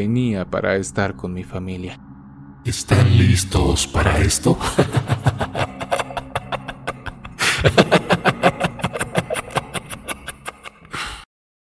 Saldría un poco pasado del mediodía, así que todo estaba listo. Después de la revisión del tráiler, salí con rumbo a Querétaro. Avanzaban las horas y había mucho tráfico ese día, lo cual me indicaba que pasaría una vez más la noche en la carretera de regreso a la Ciudad de México. Lo que comentaban los compañeros operadores por la radio era que unos manifestantes estaban deteniendo el flujo, así que con toda la resignación posible, prendí la radio del camión y me dispuse a escuchar música para aligerar el viaje. Así, solo estaría al pendiente del radiocomunicador. Llegué entrada la tarde a la fondita. Eran aproximadamente las 5 de la tarde. Me dispuse a comer con toda tranquilidad, ya que me esperaban a las 8 de la noche. Así que llegaría a tiempo a pesar de todo. Comenzaron a descargar el camión a las 9 y si todo salía bien a las 10 y 30, saldría de la empresa de Querétaro. De ahí pasaría de nuevo a la fondita para cenar y rellenaría mi termo de café para las próximas horas de viaje. Ya me sentía un poco cansado, así que esperaba salir a la hora indicada. Pensaba que me encontraría, como ya era de costumbre, a algunos compañeros de carretera. Ya por el kilómetro 167 de la carretera Santiago de Querétaro, como a eso de las 12.30 aproximadamente, empecé a sentir mucho frío, y eso a pesar de que tenía las ventanas arriba. Había poco tráfico ya, y la carretera se veía tranquila, así que aproveché a darle un sorbo a mi café. En realidad, todo estaba despejado y también del lado contrario de la carretera, como les comenté. Yo ya venía de regreso a la Ciudad de México, pero lo que me trae aquí es lo que a continuación les voy a platicar, algo que vieron mis ojos y que no pude haber imaginado y mucho menos alucinado, pues no consumo absolutamente nada. Me estacioné un momento a la orilla de la carretera donde colocamos los camiones para descansar y revisarlos mientras seguía con mi café, y como ya les había mencionado, tenía los vidrios del camión cerrados. Miré a todos lados y todo tranquilo, excepto uno que otro coche y camiones, pero ese frío aumentaba. Esto para mí no era muy común, ya que en algunas otras ocasiones que fui a ese mismo lugar no sentí tan baja la temperatura como en esta ocasión.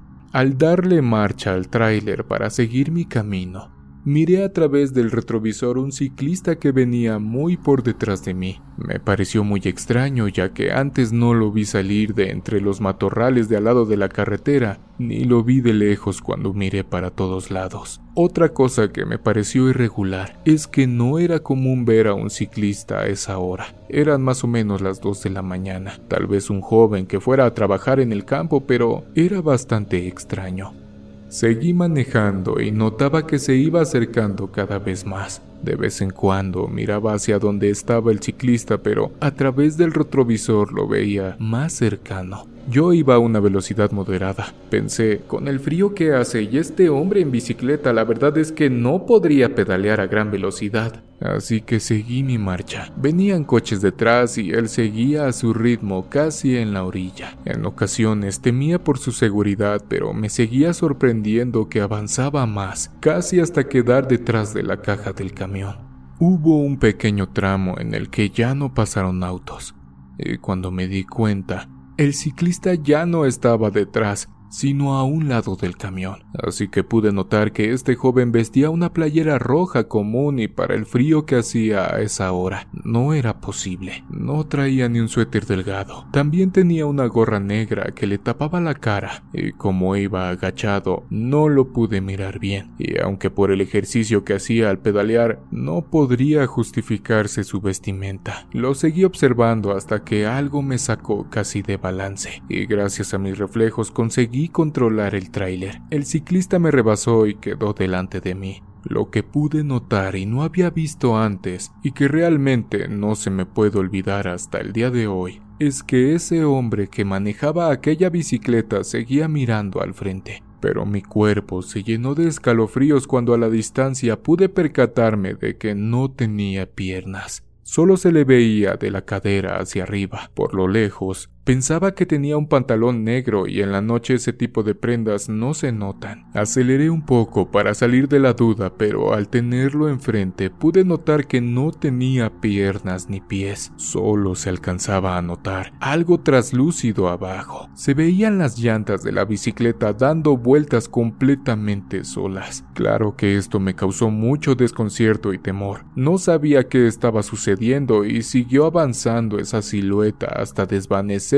conforme iba avanzando por el camino. Dejé de verlo cuando llegué más adelante. Algo nervioso decidí mantener mi velocidad, pero conforme este ciclista avanzaba, se iba desvaneciendo, hasta que se perdió completamente de mi vista. Empecé a rezar lo que a mi mente llegó en esos momentos. Y claro, mientras me aferraba al volante del tráiler algo nervioso, lo que me consolaba era saber que estaba próximo a llegar a la fondita y podría bajar un momento. Por lo regular en esos restaurantes trabajan las 24 horas, así que me controlé hasta llegar ahí. Algunos kilómetros más adelante, volteé la mirada a mi lado derecho de la carretera para ver los autos ya que venían hacia Querétaro. Y ahí lo vi de nuevo, pero ahora el ciclista estaba del lado contrario de la carretera. Venían autos y camiones, avanzaban hacia él y de pronto vi como un camión de carga lo atravesó y esta aparición se desvaneció en el aire como si fuera un vapor y el camión siguió su marcha como si no hubiera visto nada. Después de una hora y media llegué a la fondita. Entré y con la voz temblorosa pedí mi café. Notaron enseguida mi estado y mi palidez. Tomé varios tragos de café hasta que logré calmarme un poco. Estuve conteniéndome en todo el camino y por fin después de un rato logré contarles lo que había vivido horas atrás.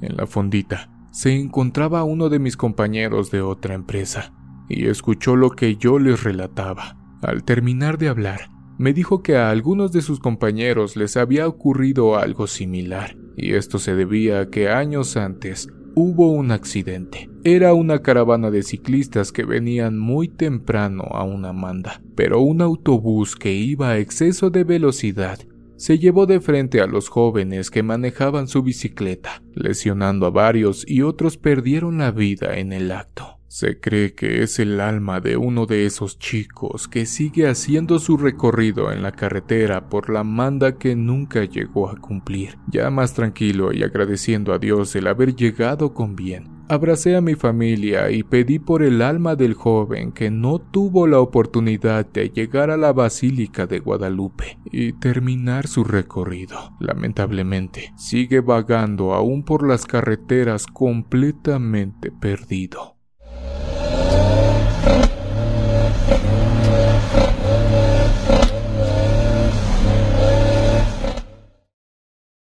Esto que me ocurrió y que a continuación les platico, sucedió en la autopista a Veracruz. Yo hacía repartos de frutas como plátanos y manzanas en ese estado. Ya había escuchado de estos temas de apariciones y demás, pero nunca me había sucedido nada hasta ese día, o mejor dicho, hasta esa noche. Me llamo Jaime Valdés y soy del estado de Puebla, para ser exacto del municipio de Cholula. Ya tenía tiempo trabajando en esa empresa y casi siempre me mandaban al estado de México, Toluca e Hidalgo, pero en esa ocasión movieron rutas y me enviarían a Veracruz y a Tabasco. Ya tenía tiempo de no ir a Veracruz y como me quedaba relativamente cercano, podía llegar de día o de noche según me pidieran el embarque. Esa vez me tocó llegar de noche, pero iría conmigo un compañero de nombre Pedro, ya que mi compañero habitual Néstor no había podido ir a ese viaje conmigo, así que nos preparamos y salimos por la tarde.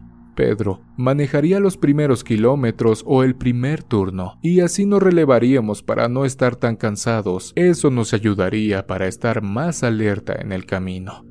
Para llevar más ameno el viaje, fuimos hablando de cosas cotidianas y del trabajo, los lugares que conocíamos y así seguimos por unas horas. Ya más adelante, sentimos un poco de hambre, así que pensamos que en cuanto viéramos un lugar en el camino, aprovecharíamos a descansar y a comer algo. Serían aproximadamente las 7 de la noche. Vimos un pequeño restaurante de esos que hay en el camino, y prestos bajamos a cenar. Terminamos de comer y compramos unas botellas de agua para el camino ahí mismo y salimos del lugar. Al llegar al tráiler, justo a un lado del camión, vimos a una señora que parecía ya mayor.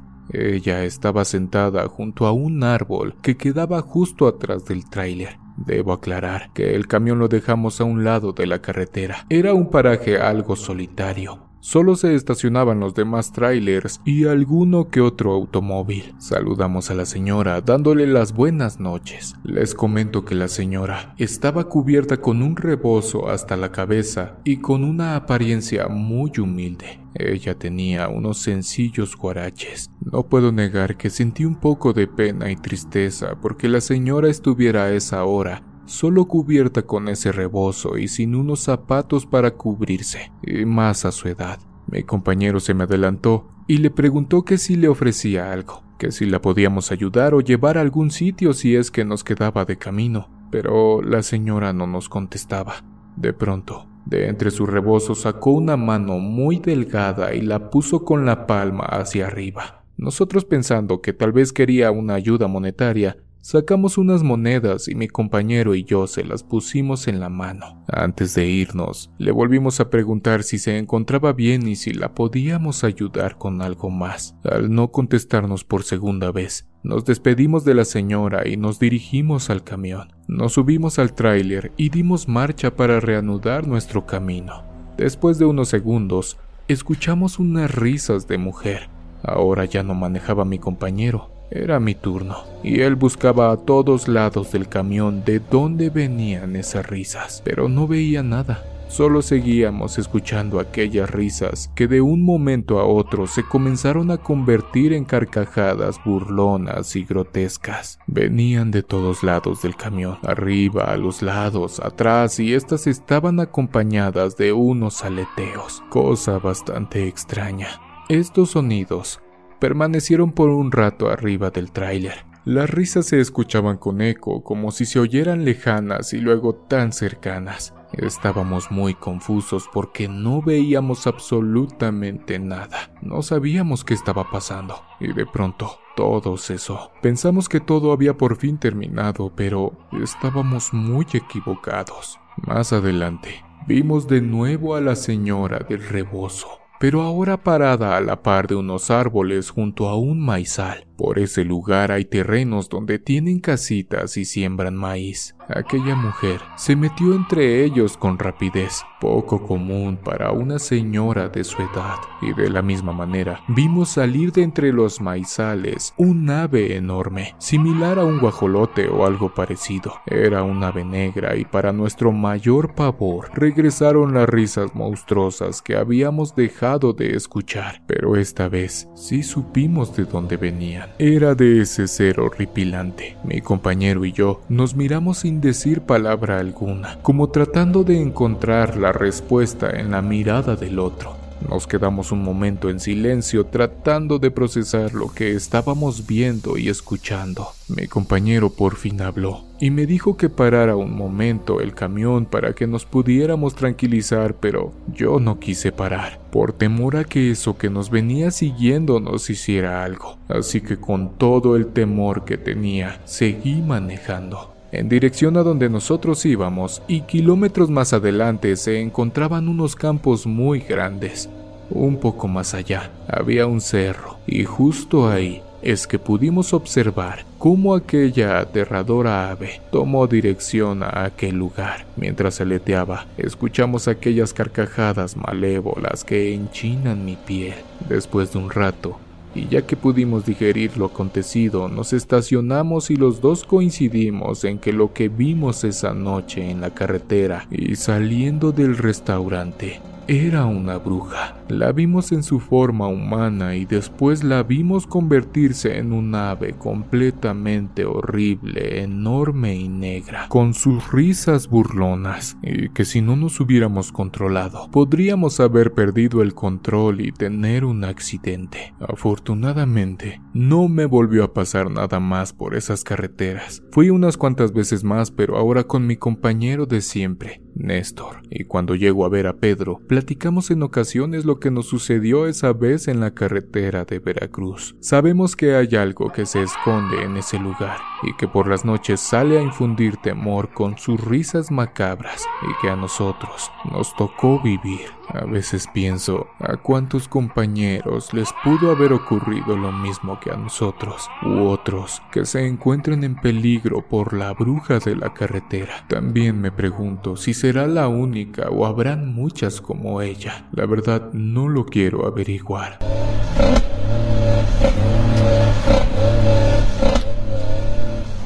Hace varios años ya me he desempeñado como chofer de tráiler. Los acontecimientos paranormales sin duda se hacen notar de vez en cuando y déjenme decirles que me he quedado sin palabras. He intentado explicar algunos sucesos, trato de pensar lo más lógico, cosas que eviten que piense que en realidad son sucesos paranormales, pues como todo trailero, paso mucho tiempo sobre las carreteras de todo el país y no me gustaría trabajar con miedo, pero hace muy poco. La experiencia que me sucedió cambió cualquier teoría que haya formulado en mi cabeza. Anteriormente trabajaba para una empresa de logística. Transportaba algunos medicamentos y productos farmacéuticos, pero con todo esto que pasó hace un par de años, perdí mi empleo. Sinceramente pensé que yo ya no volvería, pues ya tengo mis años. Como les comenté hace poco, regresé a las carreteras del país. Soy de Guanajuato y como sabrán, somos uno de los estados productores de carne de puerco. Y sí, en este ramo conseguí mi empleo. Me gustaría obtener su ayuda para ver qué fue lo que en realidad me sucedió. Me daré el tiempo de leer sus opiniones. Llegué temprano a mi entrevista, pues entenderán que manipular animales es completamente diferente. Estar acostumbrado a transportar productos extremadamente higiénicos y limpios, a comenzar con porcinos, tiene distancias abismales. Pues bien, para no hacer esto largo, pasé los controles y gracias a Dios me aceptaron.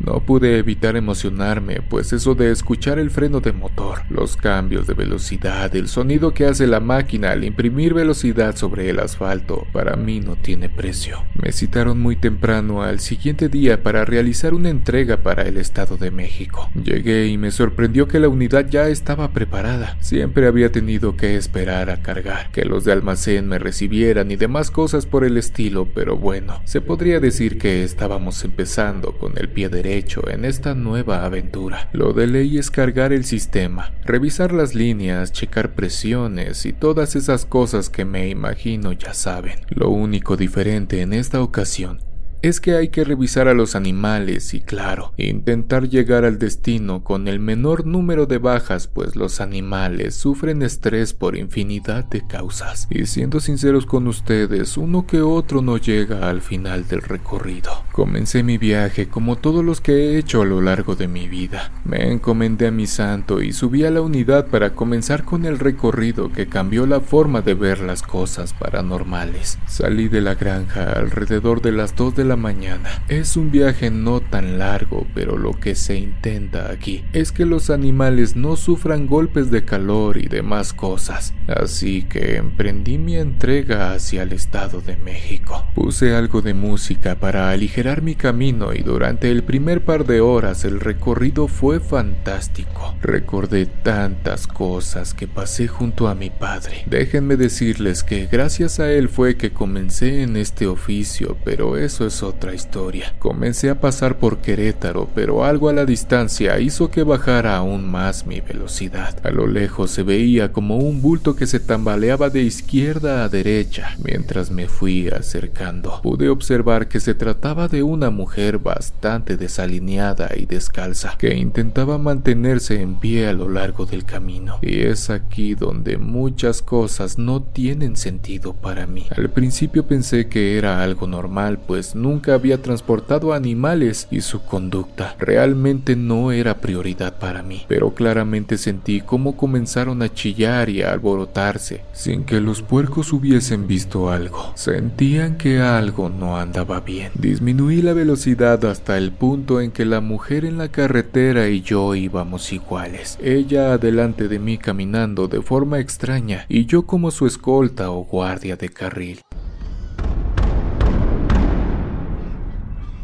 Saqué mi mano para decirles a los compañeros operadores de tráiler o de autobús que venían bastante rápido que bajaran un poco la velocidad, pues sinceramente temía que esta mujer de pronto corriera hacia la izquierda y pasara lo inevitable, que alguien la impactara y le quitara la existencia. Algo que no puedo sacar de mi mente es cómo tambaleaba su cabeza como un muñeco de trapo, tal cual, de un lado a otro sin sentir absolutamente nada. Está bajo los efectos de algún tipo de sustancia. Fue lo primero que intuí o pensé, y como pude intenté comenzar a rebasarla, justo cuando ya había dejado un espacio considerable para dejarla atrás y que no había autos o camiones a mi costado. Aquella mujer tambaleante cayó al piso. Los amos de las carreteras sabemos que los dueños de lo ajeno utilizan tantas mañas para ejecutar sus planes, así que por un momento me puse a la defensiva. Pensando qué hacer, decidí bajar con mi bat por si las dudas, pero ¿qué podría hacer en caso de algún robo? Un palo en contra de alguna otra cosa no hubiera tenido comparación y tampoco hubiera podido hacer mucho. Puse las intermitentes de la unidad y me dispuse a bajar pues ya no quería perder más tiempo. De por sí era mi primera entrega, no quería quedar mal. Justo cuando bajé y caminé hacia aquella mujer, pude percatarme de que ya no se encontraba tendida en el pavimento. Pero ¿cómo era posible? Claramente había visto cómo caía y su cara golpeaba el pavimento. Sinceramente pensé que ya me habían dado baje con la carga o hasta con el camión. Miré a todos lados, pero no había nadie. Ningún rastro de que alguna persona quisiera hacerme daño y mucho menos que quisiera asaltarme.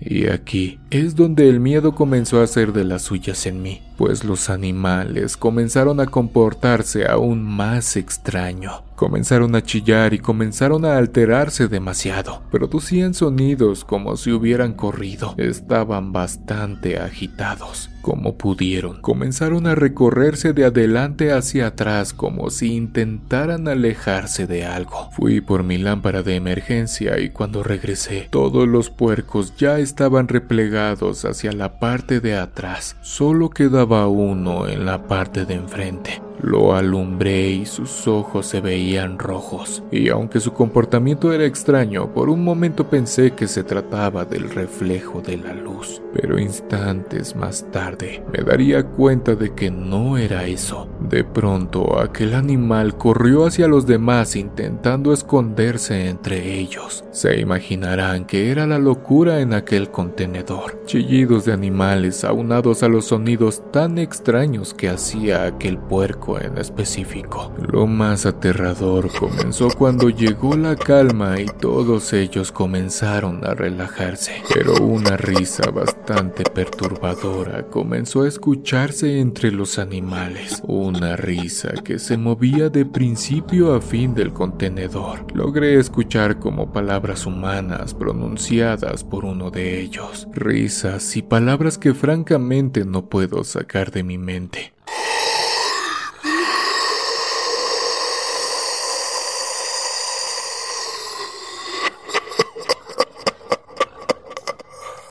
Mi piel comenzó a enchinarse cuando comencé a escuchar mi nombre mientras se reía. Intenté tranquilizarme, pues todo esto que estaba sucediendo no era normal.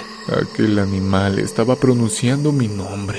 No tuve el valor para seguir en medio de la nada, en completa oscuridad con aquel ser que desconozco hasta el momento. No sé si se trataba de alguna bruja, algún demonio o qué sé yo, algún alma en pena en medio de la nada, pero por lo que sé las almas no poseen a los animales para espantar a un cristiano común y corriente como yo. Dicen que todas estas cosas le suceden a las personas malas o que tienen deudas pendientes, pero yo no soy así. Decidí no meterme en más líos y con todo y miedo me subí a la unidad para retomar mi curso. Y aquí viene lo mejor de mi historia. Cuando subí a la unidad, ya dispuesto a arrancar y dejarme de cosas, por el retrovisor comencé a ver cómo todos los puercos comenzaron a brincar del contenedor como si alguien les hubiese abierto la puerta. Algo imposible, pues las puertas tienen sellos que solo se abren hasta el punto de entrega.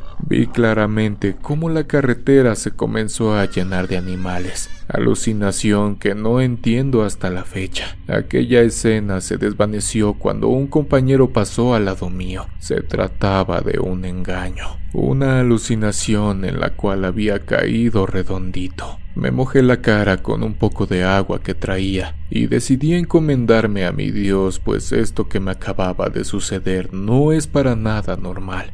Se trataba de un juego malévolo del cual pude salir bien librado y claro, bien espantado. Esta historia que les comparto parece bastante fumada o hasta cierto punto alguna escena de esas películas de terror, pero lamentablemente para mí fue completamente real. Del porcino que fue poseído por aquella malévola energía mejor ni hablamos. Lamentablemente no llegó con vida para la entrega y es aquí donde yo me pregunto. ¿Aquel ser demoníaco tomó su energía? ¿Por qué se deshizo de él o por qué tomó su vida? Es la duda que tengo hasta el día de hoy. A partir de esa experiencia, tomo en cuenta el comportamiento de los animales que transporto. Ahí me di cuenta de que en realidad ellos sienten muchas cosas que nosotros no podemos ver o intuir. Les mando un fuerte abrazo a toda la comunidad de Oscuro Secreto.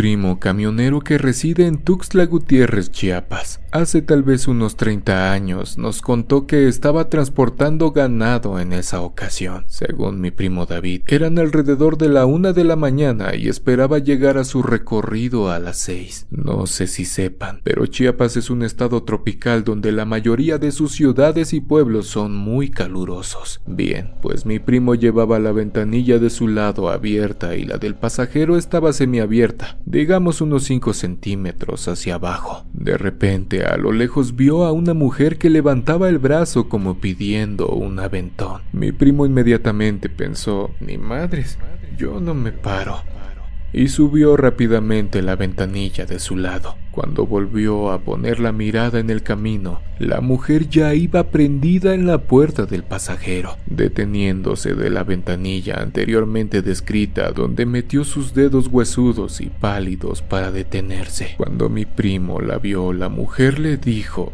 con que no querías pararte, ¿verdad? Mi primo dijo que el ganado empezó a moverse inquietantemente, haciendo que el camión se sacudiera hacia todos lados. Mi primo se quedó mudo y seguía manejando, viendo hacia enfrente para evitar ver la cara alargada y huesuda de la mujer, la cual le dijo Te comió la lengua la rata, ni te pares. Yo me bajo enfrente de ese cementerio. Según mi primo, en cuanto esa cosa se bajó frente al cementerio sin que parara el camión, el ganado se calmó y mi primo se mojó de sudor y no sabía lo que había pasado. Siguió manejando en modo hipnotizado que cuando ya el sol brillaba volvió en sí. Ya eran las 10 de la mañana y apenas iba llegando donde dejaría al ganado a las 6. Mi primo piensa que también hubo un fallo en la realidad y que aquellos segundos tan aterradores consumieron algunas horas de su vida.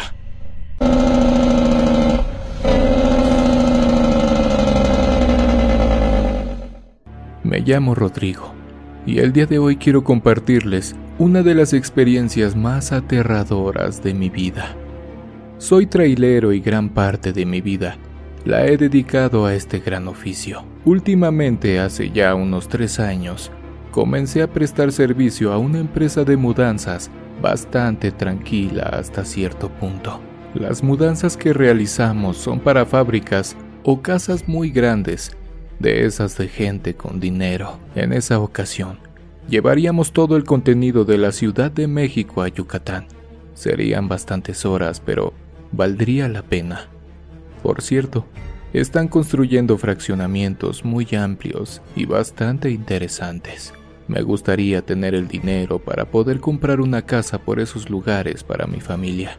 Una donde siempre pueda tener el horizonte del mar por las mañanas, pero en fin, esto es lo que me tocó.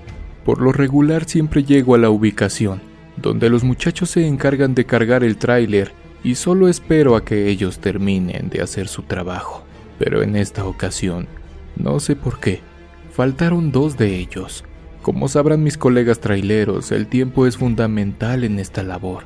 El encargado de los muchachos me platicó que lamentablemente tardarían un poco más de tiempo en cargar el contenedor, así que no dudé en proponerle un trato donde los dos saliéramos beneficiados. Él aceptó mientras yo contento de poner algunos billetes más en mi cartera. Comencé a cargar y a ordenar algunas cosas. La casa sinceramente estaba muy grande todos los muebles tenían un tono clásico que dejaba ver con claridad que se trataba de una persona mayor, aunque con buenos gustos diría yo. Seguimos cargando todo. Comedor, sala, jardín, y todo comenzó a adquirir cierta tonalidad oscura cuando nos topamos con la recámara de la mujer, que hasta entonces no conocía. Justo al abrir la puerta de aquella habitación, un olor putrefacto y bastante penetrante logró traspasar nuestros cubrebocas. Sin duda, poner mi mano y mi playera en mi nariz no disminuyó el olor. En medio de la recámara había un cuadro de esta señora bastante desconcertante. Posaba solo con una manta de terciopelo color vino. El que no tuviera ropa no era lo perturbador sino que mostraba cómo se perforaba las venas con ayuda de un tipo de hueso filoso, mientras miraba a un macho cabrío parado en sus dos patas. A primera vista, se podría intuir que se trataba de un ritual o algún tipo de ofrecimiento. Justo después de terminar de contemplar aquella pintura, volteé la mirada solo para darme cuenta de que en la cama de aquella habitación había una silueta claramente formada por líquido de un cuerpo en estado de putrefacción, cosa bastante extraña pues hasta donde sé, el estar aquí podría considerarse una falta. Más tarde me enteré que el hijo de esta señora pertenecía a la fiscalía y como podrán intuir, las palancas nuevamente hacían de las suyas. Falto de aire y un poco nervioso, salí de aquel cuarto para sacar mi desayuno y derramarlo en el jardín producto de aquel pestilente escenario. Tomé un poco de aire y como pude regresé. Abrí la puerta y ventana de la habitación para que se refrescara un poco. Notablemente esta viejecita no andaba en buenos pasos. Mientras más cargábamos el contenedor, más oscuras se ponían las cosas. Nunca pensé llegar a realizar un viaje para una bruja, y no cualquier bruja. Todas aquellas cosas que fuimos encontrando mientras cargábamos dejaban en claro que esta señora se dedicaba a la alta magia negra. Los utensilios, animales, menjurjes, estatuas y todo lo que había en esa casa tenía un significado malévolo y oscuro. También habían algunas piezas firmadas en la parte de abajo con una especie de líquido rojo que podrán intuir no era tinta. Proseguimos con nuestro trabajo. Tiempo después y ya algo cansados, el encargado del traslado pudo percatarse que en la orden de envío había algunas cosas faltantes. Pronto nos dimos cuenta de que aquellos artículos que hacían falta en la lista eran los más importantes de todo el envío. Nuestras caras de sorpresa no pudieron ocultarse cuando abrimos la puerta de aquel sótano, completamente oscuro e invadido por un aroma bastante inquietante. No sabíamos a qué nos enfrentábamos hasta que encendieron las luces rojas que alumbraban solo un poco nuestro camino. Esta habitación incluía figuras bastante tenebrosas, entre ellas una escultura del Señor de las Tinieblas, muñecos que hasta cierto punto sentíamos que nos observaban. Lo que más miedo me dio fue ver una especie de forma humanoide en un jarrón de vidrio. Sabrán de lo que hablo. En medio había una silla de madera, cubierta por una especie de brea ya seca, camuflajeada por el color de la luz. Cuando la sacamos, nos dimos cuenta de lo que en realidad era. Esta silla estaba rodeada por una estrella dibujada en el suelo, donde me imagino hacían cualquier tipo de rituales. A pesar de lo limpio del lugar, podía notarse que aquellos fluidos se dirigían a una pequeña coladera, al centro del pentagrama, detrás de la silla. Había una gran mesa donde me imagino ponían toda clase de animales, pues esta incluía cuerdas que sujetaban firmemente a todo lo que se pusiera sobre ella. En su costado inferior, un costalito con diversos utensilios de corte. Me imagino no hace falta describirles para qué lo utilizaban. De igual forma continuamos con nuestro trabajo. A pesar de que ganaría algunas monedas extra, ya no me estaba gustando. Todos llegamos a la conclusión de que al finalizar la carga, nuestros cuerpos se sentían raros temerosos y como si nos hubiesen quitado nuestra energía.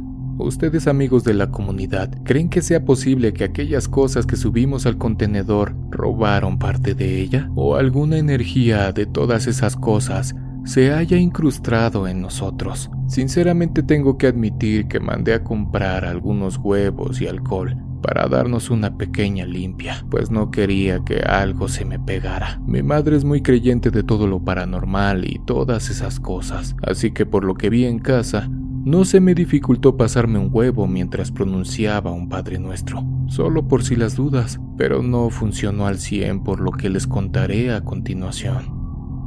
Terminamos de acomodar los muebles y todo el contenido de la casa. Era hora de comenzar mi viaje. Como siempre, revisé las líneas, cargué el sistema por algunos minutos y comencé la aventura más aterradora de mi vida. Si tan solo hubiera ido acompañado, siento que otra historia sería, o al menos un acompañante amortiguaría un poco las emociones de esa noche. Salí de México alrededor de las 7 de la tarde. Claramente la noche llegaría mientras mi recorrido continuaba.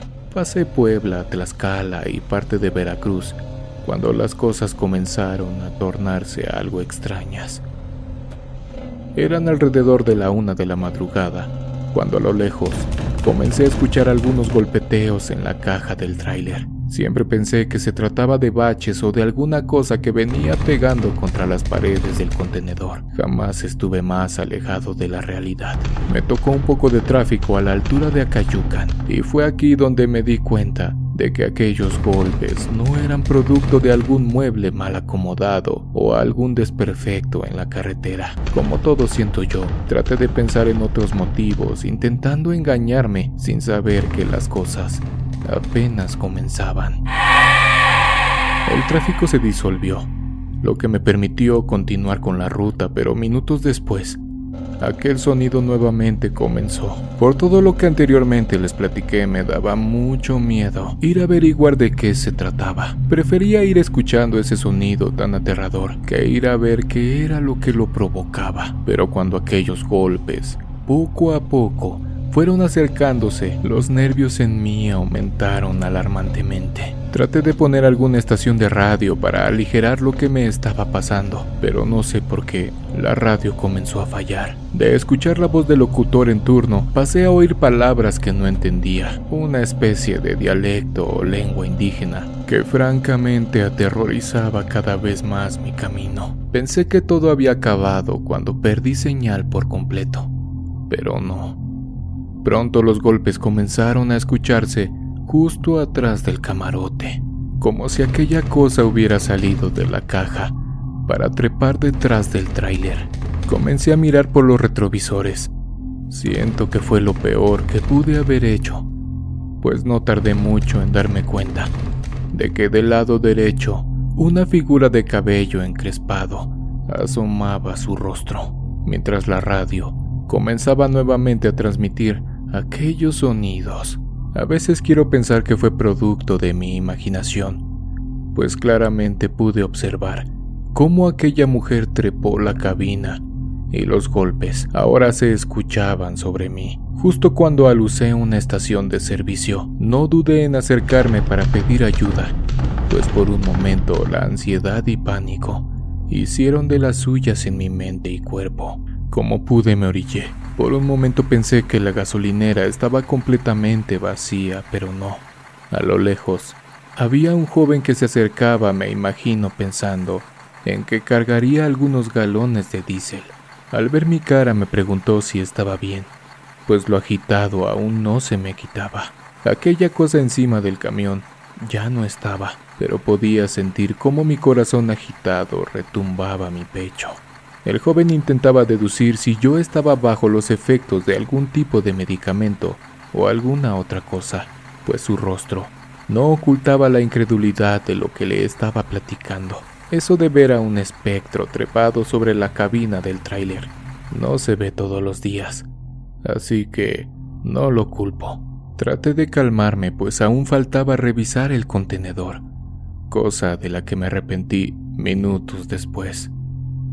Pensé que al estar en un lugar un poco más alumbrado, los sucesos paranormales dejarían de manifestarse, elemento que me empoderó para ir a ver qué había dentro de la caja. No dudé en pedirle al muchacho que me ayudara. Disculparán que no sepa cómo se llama, pues con las emociones hasta su nombre se me olvidó preguntar. Tomé mi lámpara para después acercarme a las puertas del contenedor. Las abrí mientras le pedí al joven que me acompañara a revisar o que simplemente se quedara en la entrada. Eso ya era ganancia para mí. Ese chico era bastante temerario, pues decidió acompañarme hasta el momento en que las cosas comenzaron a salirse de lo común. Comencé a luzar entre los muebles y nada. A pesar de que revisé todas aquellas imágenes, no vi nada. Hasta que no sé por qué decidí alumbrar la parte de abajo.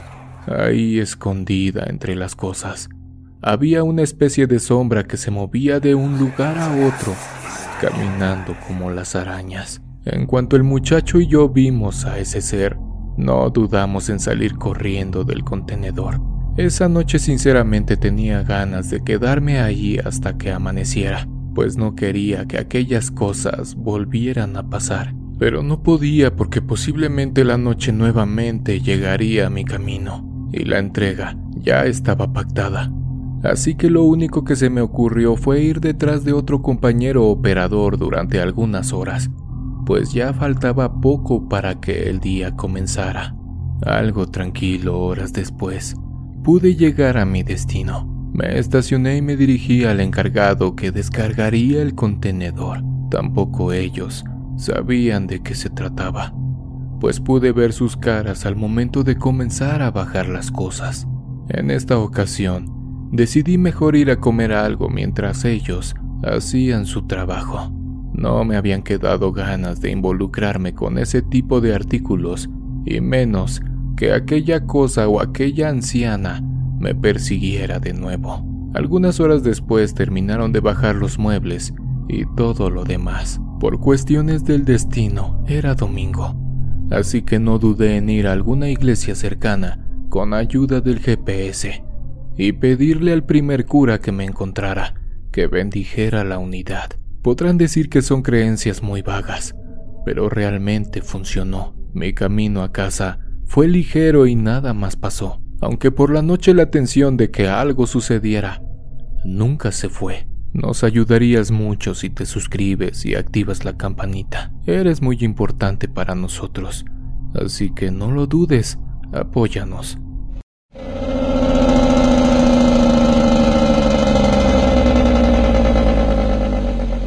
Años después me tocó subir a Sinaloa, específicamente al Rosario. También son productores de mango, solo que aquí exportan para Estados Unidos, Nueva Zelanda y diversos países. En esta ocasión me sucedió una experiencia bastante extraña, pues jamás imaginé que detrás de una imagen buena algo oscuro pudiera esconderse.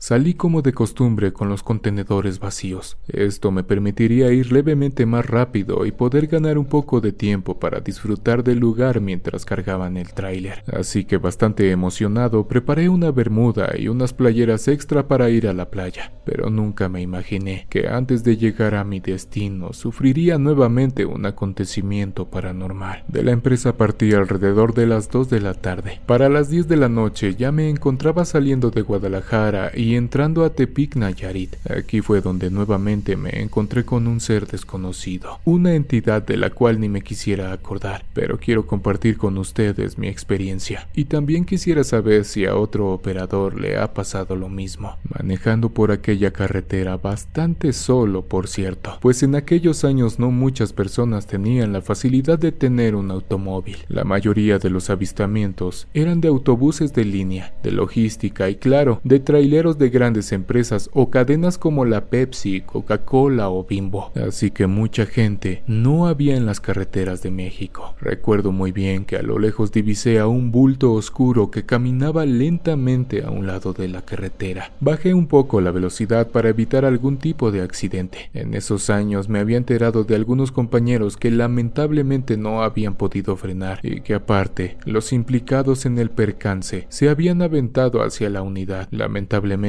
ninguno pudo ver nuevamente la luz del día, así que no quería arriesgarme. Mientras me acercaba a aquel bulto, pude darme cuenta de que se trataba de una anciana con un traje de monja que caminaba lentamente. Rápidamente pensé, ¿qué hace una monjita en medio de la nada? Sinceramente algo desconcertado. Intenté ayudar pues no sabía si se trataba de algún tipo de emergencia. Total, ¿qué puede hacerme una viejita? pensé, mientras orillaba la unidad para evitar algún percance con otro camión. Y aquí comienza lo más aterrador de mi historia. Puse las intermitentes para verme desde una distancia considerable. Había dejado atrás a aquella anciana alrededor de unos 50 metros y me dispuse a bajar para preguntarle si estaba bien, cosa de la que me arrepentí segundos después. Dejé el tráiler en marcha, abrí mi puerta y me dirigí hacia ella para ver de qué se trataba. En cuanto aquel bulto vestida de monja me vio dirigirme hacia ella, se detuvo. La adrenalina en mi cuerpo comenzó a correr rápidamente, pues ¿por qué se había detenido en medio de la nada? Así que decidí caminar un poco más lento mientras le gritaba si estaba bien. No sabía si se trataba de alguna persona con problemas mentales o alguna otra cosa, pero aquel bulto no me respondía. Decidí detenerme también, pues no puedo negarles que un poco de temor invadió mi cuerpo. Volví a preguntar, Madre, ¿se encuentra bien? ¿Le puedo ayudar en algo? Cuando terminé de preguntar, aquella cosa volteó hacia mí y observé lo más aterrador que he visto en mi vida. Aquella mujer reflejaba un rostro muerto, una cara sin vida que poco a poco se fue transformando a un esqueleto. Siento que por la impresión mi cuerpo se paralizó por algunos segundos, pero en cuanto vi que aquel ser maligno comenzó a desplazarse hacia mí, no dudé en correr hacia la cabina para huir lo más pronto posible de aquel lugar. En verdad, se me enchina la piel al recordar cómo aquel espectro demoníaco salió volando hacia mí. Subí a la unidad e impregné velocidad lo más rápido que pude. Doy gracias a Dios que no iba cargado, pues siento que aquel ser maligno me hubiera alcanzado sin problema. Algo nervioso miraba por los retrovisores sin ninguna novedad. Aquel demonio solo quería espantarme, pues de haber querido, sin problema se me hubiera presentado del lado del copiloto o de mi lado. Sin duda, qué terror viví esa noche.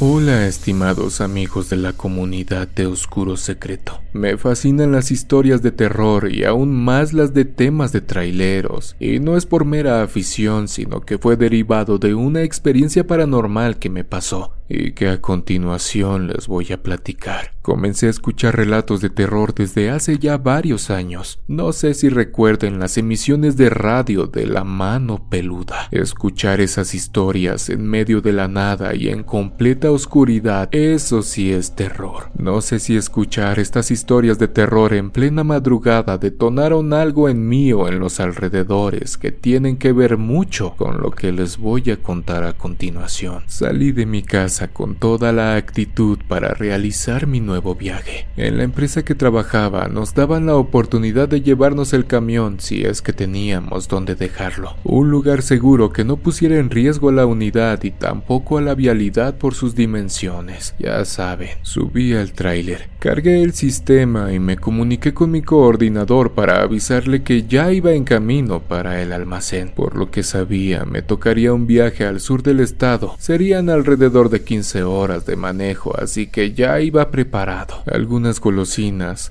una pequeña hielera con refrescos y algunas botanas me acompañaban. Siempre me ha gustado llevar algunas chucherías para el camino. Lo más seguro es que por esa razón mi peso no es el de una persona normal. Cabe aclarar que el mismo miedo que siente un flaco lo siente una persona de mi tamaño, y eso lo puedo asegurar. Llegué al almacén. Ese día me tocaría transportar rollos de plástico que se utilizan en el campo, de esos que ponen para sembrar. Así que sin demora comencé con lo mío. Enganché la caja y firmé algunos documentos de salida. Salí del almacén y comencé mi camino. Llegué bastante rápido a la caseta de Puebla. Sinceramente me sorprendí, pues por lo regular siempre está llena la avenida Zaragoza, pero en fin, qué mejor. Llegaría más rápido a mi destino. Justo cuando pasé la caseta recordé mi programa favorito, La mano peluda. Y créanme, si ese día me hubiesen dicho que con lo que escucharía esa noche lograría atraer energías que se manifestarían a lo largo de mi camino, en verdad no lo hubiera hecho. No me lo van a creer, pero hasta tenía anotado en una libretita las diferentes emisoras para no perderme ninguna transmisión del señor Juan Ramón Sáenz. Iniciamos como siempre, escuchando relatos y apariciones que la gente sufría, manifestaciones que sin duda siguen quedándose sin explicación lógica alguna. Pasó algo de tiempo cuando de pronto el señor Juan Ramón Sáenz mencionó el caso de una chica llamada Katia. No sé si lo recuerden. Les mandaré fragmentos de la emisión de ese día esperando los puedan compartir con la comunidad de Oscuro Secreto. Katia, buenas noches, a tus órdenes.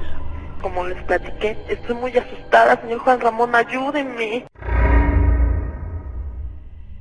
El caso sin duda me erizó la piel pues se suponía que el señor Juan Ramón estaba hablando con un ser sobrenatural, algo que había poseído el cuerpo de una joven que había jugado con la tabla Ouija. Este ser demoníaco amenazaba al conductor sin piedad. Katia, Katia, eh, tranquila, por favor. Tranquila, Katia, por favor. Concéntrese, tranquila, no pasa nada. Tranquila, por favor, Katia, escúcheme. Sé que tienes el radio prendido, escúcheme, tranquila, por favor, Katia. ¿Qué pasó? ¿Se cortó? Intentaba intimidarlo, no sé si para después aprovecharse de ello o no sé por qué lo hacía, pero a mí también me puso algo nervioso. Imagínense manejando solo en medio de la nada, pues era temporada baja de vacacionistas, y así que digamos que había mucha compañía, pues no, no había nadie. Muy listo. Si vuelves a meterte en lo que no te importa, también te voy a matar a ti. dígame, dígame quién habla, por favor. Soy Astarot. Tú no eres Astarot. Katia, Katia. Tengo que admitir que desde ese momento mi viaje cambió. Escucharlo otra vez también se me ponen los vellos así como la carne como de gallina. Podía sentir la cabina del tráiler bastante fría. Por un momento pensé que se trataba de la carretera, pues hay ocasiones que el termómetro de la unidad marca menos 2 grados en el exterior. Temperaturas frías que invitan a prender la calefacción de la unidad, pero para evitar el sueño en ocasiones no lo hago. Durante aquellas dos horas de programa sentía que sudaba frío. Me limpiaba la frente y solo recogía una especie de vaporcito que poco a poco mojaba mi pañuelo. Dicen que cuando uno escucha ese tipo de programas puede jalar algo de energía o también que las malas vibras aprovechan del miedo de uno para hacer de las suyas. Cuando el programa terminó, yo ya estaba por llegar a Cosamaloapan. Continué con mi camino alrededor de dos horas más, pero sentía mi cuerpo pesado, como si hubiera hecho ejercicio. Me dolían las piernas, los brazos, la nuca y en ocasiones se me revolvía el estómago. Cosas demasiado raras estaban pasándole a mi cuerpo, pero yo no sabía de qué se trataba. Tiempo después, me vine a enterar que se trataba de un ente. No sabría decirles si demonio o no, pero así fue. Tuve que irme a dar una limpia con la abuela de mi señora, pues ella se dedicaba a ese tipo de cuestiones. Limpias, lecturas de cartas, trabajos sencillos y demás cosas. La señora decía que era una bruja blanca, pero la verdad es que no sé si existan blancas o negras. Siento que es lo mismo, pero bueno. Seguí manejando hasta que a lo lejos vi que un ser extraño cruzó la carretera. Y es bastante extraño, pues aquella cosa cruzaba de forma rara. Me sorprendí bastante, pues las piernas de aquella cosa estaban como al revés, como patas de cabra que sostenían un cuerpo agachado que miraba hacia el pavimento. Esa cosa tenía el cabello tan largo que por poco tocaba el suelo. No sé, pensé que se trataba de algún tipo de animal deforme, pero nada cuadraba. Un animal deforme no tiene la mitad del cuerpo de una cabra y la otra de una mujer. Y digo mujer, pues al alusar aquella imagen se notaban las protuberancias correspondientes a una fémina. Aquella cosa cruzó la autopista así sin más, se metió entre el pastizal y cuando llegué al lugar ya no estaba, solo se veía el pasto quebrado por el paso de aquella cosa. Pensé que se trataba a lo mejor de una persona con algunas malformaciones y hasta ahí, pero minutos después, nuevamente aquel ser extraño apareció delante de mí. Salió de izquierda a derecha, intentando cruzar nuevamente la autopista. Pero ¿cómo era posible si minutos antes atrás ya la había dejado? Algo confundido, decidí seguir mi camino y era claro que no me detendría. Pero mientras más cerca estaba de aquel ser tan extraño, sus movimientos cambiaban. Era como si los huesos de sus patas se quebraran lentamente para quedar posicionada frente a mí. Cuando vi que aquella mujer con patas de cabra estaba frente al tráiler que venía a unos 80 kilómetros por hora, decidí entre bajar la velocidad o acelerar. Acertaron. No podía disminuir la velocidad, pues el miedo y las sensaciones que ya traía en mi cuerpo por haber escuchado la mano peluda invadieron mis sentidos. Justo cuando faltaban algunos metros para el impacto, aquella mujer alzó la cara y déjenme decirles que fue lo más aterrador que he visto en mi vida. Logré observar cómo abría la boca de manera sobrenatural. Todos sus dientes parecían afilados y llenos de un líquido negro que escurría de sus labios. Sus ojos eran completamente negros y brillosos, mientras que sus brazos extendidos hacia mí esperaban el golpe que venía. Es bastante difícil describir lo que me sucedió esa noche. En cuanto el tráiler la golpeó, aquella cosa se desvaneció frente a mis ojos. Esa noche tuve que llevar encendida la luz interior hasta el amanecer, pues el nerviosismo de encontrarme algún ser desconocido nuevamente me persiguió lo que faltaba de oscuridad.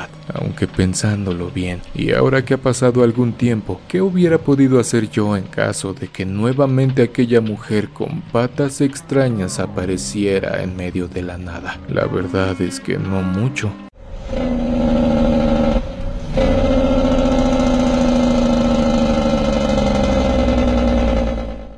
La siguiente historia de terror me la platicó mi amigo Pedro. Él también trabajaba para la empresa. Fuimos compañeros durante muchos años. Vimos quedarse y pasar de largo a muchos operadores. Lo que me contó, indudablemente también es inexplicable. Situaciones que vivimos los traileros y en ocasiones es difícil de digerir. En fin, él comenzó su historia así. Hasta el momento, algunos compañeros habían compartido con nosotros algunos sucesos paranormales, tales como la mujer de negro o la mujer con cara de caballo, situaciones donde se presentaba a la orilla de la carretera para pedir algún tipo de aventón. En caso de que el chofer decidiera ayudarla, supuestamente se bajaba sin ningún problema, pero los sucesos extraños y aterradores comenzaban cuando decidían no hacerlo, por cuestiones de seguridad o simplemente porque no les daba buena espina. Se supone que aquella mujer comenzaba a desplazarse como si flotara. En ocasiones llegaba hasta la ventanilla del operador solo para perturbarlo aún más con su risa o su lamento característico de aquella mujer, o más bien de aquel ser maligno que se burlaba de los operadores durante las madrugadas en las carreteras de todo México. Les cuento esta pequeña introducción por lo siguiente. Aquella noche, Pedro venía con dirección a la empresa. Ya había recogido un cargamento de manzanas desde Chihuahua y bastante tranquilo regresaba para entregar su cargamento, sin pensar que algunos kilómetros después sería testigo de un acontecimiento completamente aterrador. Antes de llegar a Torreón, hay unas rectas bastante prolongadas. Hay muchas personas que lamentablemente sufren accidentes. Por tal motivo, por eso siempre se recomienda nunca manejar cansados o siempre colocarse el cinturón de seguridad. Rondaban las dos de la mañana cuando a lo lejos Pedro alusó a una persona que se encontraba pidiendo raite. Mientras más se acercaba, pudo distinguir que se trataba de una joven que pedía ayuda. Sin duda, era bastante extraño pues normalmente ese tipo de carreteras se encuentran solas a toda hora. Bajó la velocidad, intentando ayudar a aquella joven, pero también la duda estaba latente. ¿Cómo era posible que en esas horas de la madrugada una joven se encontrara pidiendo ayuda? Prendió las altas, intentando divisar lo más lejos posible. Intentaba descubrir si había alguien más o si se trataba de algún tipo de robo, pero no había nadie. Estuvo a punto de no detenerse, pero el recuerdo de sus hijas, imaginándoselas en una situación similar, obligó a que por fin se detuviera en un pequeño acotamiento que estaba a un lado de aquella joven. Algo desencajado y bastante nervioso, preguntó a la muchacha si todo estaba bien. Pronto se daría cuenta que aquella chica estaba completamente preocupada. Inmediatamente Pedro preguntó si la podía ayudar en algo. Aquella joven inmediatamente contestó que sí. Por favor, señor, ayúdeme. Más adelante mi padre chocó y no hay nadie que nos ayude. Claro que sí, muchacha, súbete. Vamos. En cuanto el chofer le abrió la puerta a la joven, subió, y Pedro corrió del otro lado para comenzar a dirigirse hacia el accidente. En cuanto retomó el control de la unidad, comenzó a comunicarse por radio con cualquiera que pudiera auxiliar a aquella familia. Gracias a Dios, otro operador respondió al llamado, el cual dijo que estaba a punto de llegar a un pequeño retén militar y que ahí pediría ayuda, mientras que Pedro y la muchacha llegaban para poder proporcionar a las autoridades el kilómetro correcto. Mientras llegaban al percance, el operador intentó indagar sobre aquel fatídico accidente, ¿Cuál es tu nombre, muchacha? Jimena, señor. ¿Y qué pasó? ¿Cómo fue que se accidentaron? Al parecer mi padre manejaba algo cansado y se durmió por un instante. Esto provocó que nos saliéramos de la carretera y que el auto comenzara a dar vueltas sin control. Mis hermanos y mi madre están atrapados y yo fui la única que pudo salir pues no traía el cinturón de seguridad. Así que como pude intenté pedir ayuda hasta que usted apareció en el camino. Manejé alrededor de 20 minutos cuando a lo lejos pude observar el accidente. Ya casi llegamos, muchacha. Agárrate ese pequeño extintor que se encuentra en la parte de atrás. Yo me llevo la cubeta de agua que traigo. Le dije al percatarme de que aquel auto mostraba señales de quererse incendiar. Antes de parquear la unidad, avisé al otro operador en qué kilómetro nos encontrábamos que mandaran ayuda lo más rápido posible, pues una familia estaba en peligro y no sabía si podría extinguir el fuego con lo poco que traía. Mientras bajaba rápidamente para ver lo que pasaba. Eché a correr hacia aquel auto que podía combustionarse en cualquier momento, mientras agarraba aquel bote de aceite lleno de agua. Esperé algunos segundos, pero aquella joven no llegaba con el extintor, así que decidí romper los cristales que quedaban para comenzar a sacar a los niños y a los demás pasajeros de aquel automóvil. Fue tanta mi preocupación por rescatarlos a tiempo que me olvidé de aquella chica hasta tiempo después. Gracias al cielo, pude sacar a toda la familia, pero algo comenzaba a perturbarme. Pude observar en aquel automóvil un gran agujero en el parabrisas. Por un momento pensé que por ahí había salido Jimena para pedir ayuda, ya que era la única explicación que se me ocurría en ese momento. Me salí del compartimiento del copiloto, solo para darme cuenta de algo completamente aterrador. Observé en dirección de aquel hoyo del parabrisas y me di cuenta de que la hierba estaba como aplastada, como producto de un bulto que había sido proyectado por la fuerza del impacto y que se había arrastrado entre la hierba algunos metros. En ese momento pensé que se trataba de algún otro familiar y corrí para ver cómo se encontraba aquella persona, cosa que momentos después me llenaría de terror, pues como intuirán, se trataba de Jimena, tirada en el suelo, ya sin existencia, a pesar de todas las magulladuras que había recibido. Logré identificarla rápidamente, pues traían la misma ropa. No sé por qué, pero mis piernas perdieron su fuerza en ese momento. Caí hincado ante aquella chica que minutos antes me había pedido ayuda. ¿Cómo era esto posible? No me lo podía explicar. ¿Acaso tenemos la cualidad de poder ayudar a nuestros familiares después de la muerte?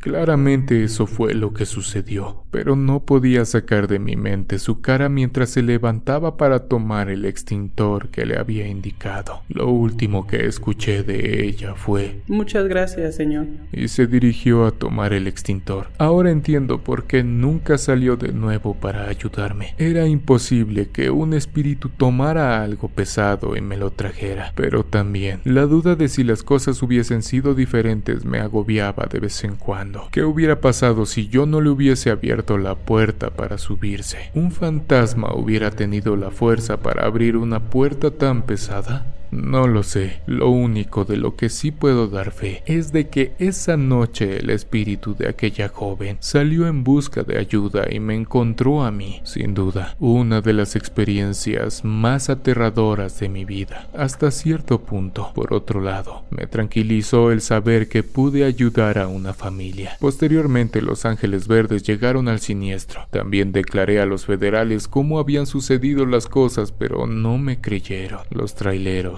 tenemos la fama de consumir algunas sustancias, así que solo me dijeron que regresara con cuidado. Al darles la espalda, pude escuchar sus risas burlescas, pero ¿qué podía hacer? ¿Cómo puedes convencer a alguien que no cree en lo paranormal? Esta fue la historia que Pedro compartió conmigo y que esta noche también les he contado a ustedes. Agradezco el tiempo que se tomaron en escucharme. Les mando un fuerte abrazo a mi amigo Pedro, Juan y Gabriel, operadores de tráiler. Hola amigos de la comunidad. Sin duda, los relatos de traileros son bastante fascinantes hasta que lamentablemente eres el protagonista de algún suceso paranormal. Hoy les compartiré una experiencia bastante perturbadora para mí y que lamentablemente me pasó hace muy poco. Trabajo para una empresa de acero. Fabrican diversos materiales de construcción. Entre ellos y lo que más producen son varillas de diversos calibres que tengo que llevar a diversas bodegas de todo el país. Ese día me tocó hacer un viaje rumbo a Guerrero. Era un pedido para una empresa que había ganado una licitación para construir un hotel de gran formato. Por tal motivo, entregarlas de forma urgente era la prioridad en ese momento. Cargaron mi unidad ya casi al finalizar el turno de la tarde. Así que pronto emprendí mi camino. Como sabrán, es un viaje bastante corto, pero para mí, el más largo que haya vivido y te cuento por qué. Lo más lógico y que hasta el momento me pongo a pensar es que de acuerdo con las historias de las carreteras, lo más usual hasta cierto punto sería que algo pudiese llegar a pasar en aquellos lugares donde la gente lamentablemente pierde la vida o tiene aparatosos accidentes, pero esa noche no fue el caso. Tomé la ruta más corta. Todos los amigos operadores sabrán que por Cuernavaca llegaría un poco más rápido. Pasé por la pera bastante despacio, pues como todos sabemos, hace muy poco que unos motociclistas tuvieron un fatídico percance así que tomando los cuidados necesarios pasé por ahí. El tiempo transcurrió sin ninguna novedad, pero un par de horas después las cosas cambiaron al ver un perro negro corriendo al lado del tráiler justo en la orilla de la carretera. Este animal saltaba entre la hierba y la autopista, como si tuviera gran condición. Por un momento pensé que se trataba de un perro común y corriente, pero no fue así. El tiempo pasó y ese animal seguía persiguiendo el tráiler. Por otro lado, pues así que digamos que el tráiler puede ir a gran velocidad completamente cargado de acero. No es posible, pero el velocímetro marcaba 70 kilómetros por hora. Lo que me asustó por un momento fue que justo cuando los autos me rebasaban, este animal desaparecía por completo. Sin embargo, cuando me quedaba solo en la carretera, nuevamente aparecía corriendo mientras mostraba sus blancos colmillos en señal de ataque. En cuanto tomé una recta, Aceleré un poco más a pesar de que no debía hacerlo, pero este animal mantenía el paso como si no fuera de este mundo. De pronto comenzó a ladrar y gruñir mientras comenzaba a correr más rápido. Yo solo trataba de mantener mi vista hacia la carretera para no ocasionar algún accidente. Este ser de oscuridad corrió hasta alcanzarme. Claramente podía verlo en la pequeña ventanilla que está en los pies de la cabina. Lo que no puedo describir certeramente es cómo este animal se aventó hacia el tráiler y claramente pude sentir cómo la unidad se tambaleó por el impacto. Justo cuando este animal golpeó el tráiler, se desvaneció como si hubiesen aventado un costal de carbón dejando en el ambiente una bruma negra que se desvaneció tiempo después. Hasta la fecha, no encuentro explicación alguna a lo que me pasó. He escuchado de algunos compañeros historias similares. Les mando un fuerte abrazo a toda la comunidad de Oscuro Secreto.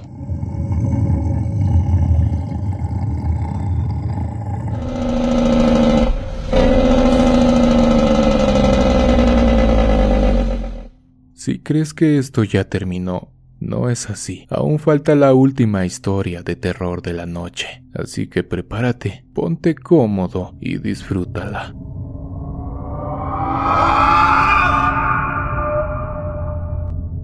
Desde que tengo memoria me he desempeñado como trailero. Comencé desde abajo lavándolos y ayudando a los operadores en cualquier cosa. Iba por sus comidas, dulces y chatarras que en ocasiones me encargaban. Trabajé muchos años en la central de abastos, mejor conocida como La Viga. Me vine de mi pueblo desde muy pequeño, pues en esos años lo difícil de la situación arrojó a mi familia en la búsqueda de una mejor vida. Al principio, muy difícil fue para nosotros tener un taco en la mesa, cosa que con el paso de los años y con la ayuda de este gran oficio fuimos solventando poco a poco. Los años pasaron y gracias a don Arturo, un buen señor que comenzó a llevarme a algunos viajes después de haber cumplido la mayoría de edad, es que logré aprender a manejar tráiler. En la central de Abasto se escuchan muchísimas historias de terror Historias que marcaron mi infancia por la inmadurez que tenía y que en ocasiones me quitaban el sueño por las noches. Historias de horror que jamás pensé vivir en carne propia. Trabajo para una empresa que transporta pescado de diversas costas del Golfo y del Pacífico. Contenedores llenos de mercancía completamente congelada son las que traigo a la Ciudad de México. Jamás imaginé que aquella madrugada me sucedería aquel suceso paranormal que les contaré a continuación. Justo cuando venía de Veracruz, a altas horas de la noche, pude alusar a la distancia a un señor calculo de unos 45 años, que no tardó en pedirme un aventón. Sabemos que la delincuencia está en todos lados, así que ignoré el llamado de esta persona, siguiendo mi camino. Sinceramente es muy raro que en medio de la oscuridad aparezca un hombre parado así nada más. Pasaron alrededor de 15 minutos cuando nuevamente aquel hombre con pantalón de mezclilla, playera y gorra apareció entre la nada. Al principio pensé que se trataba de algún déjà vu, tratando de convencerme que había creado la situación en mi mente. Lo dejé pasar, aunque algo incómodo. Cuando sentí que el miedo comenzó a hacer de las suyas, fue cuando por tercera vez esta persona apareció nuevamente, pero ahora en medio de la carretera, justo en el lado del conductor. Y claramente pude ver que sus ojos eran completamente negros y grandes, algo completamente fuera de lo normal. Algo nervioso, continué manejando durante la noche esperando que aquel ser demoníaco apareciera nuevamente, pero no, no puedo negar que durante todo el tiempo que faltaba para el amanecer, manejé bastante perturbado. En cuanto llegué a la central platiqué a mis amigos lo que me había pasado. Ellos, muy quitados de la pena, me dijeron, Bienvenido. Al parecer fue tu bautizo como trailero. Y di que no se te subió como a Valentín que hasta se hizo del baño de la impresión. Eso que viste es el fantasma del trailero que sale a pedir raite. Son cosas inexplicables que suceden en las carreteras de todo el mundo. Así que lo mejor es que lo tomes con calma y disfrutes de tu trabajo pues muchos compañeros se han enfermado de tanto susto. Espero que estas historias de traileros hayan sido de tu agrado. No olvides suscribirte y darle manita arriba. Eso nos ayudaría mucho. Nos vemos en una siguiente emisión, amigos, de Oscuro Secreto.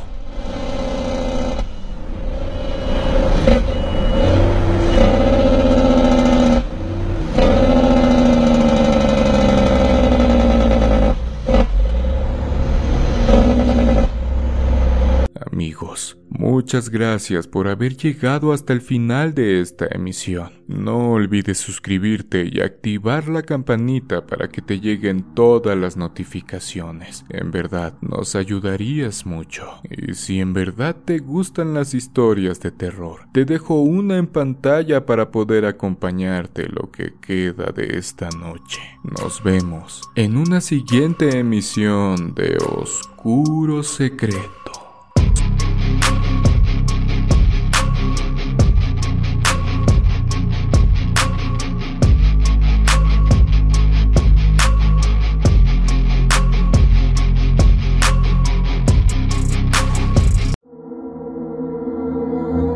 ¿Quieres escuchar las historias de terror que más te gustan sin cortes comerciales? Puedes convertirte ahora en miembro de ACAST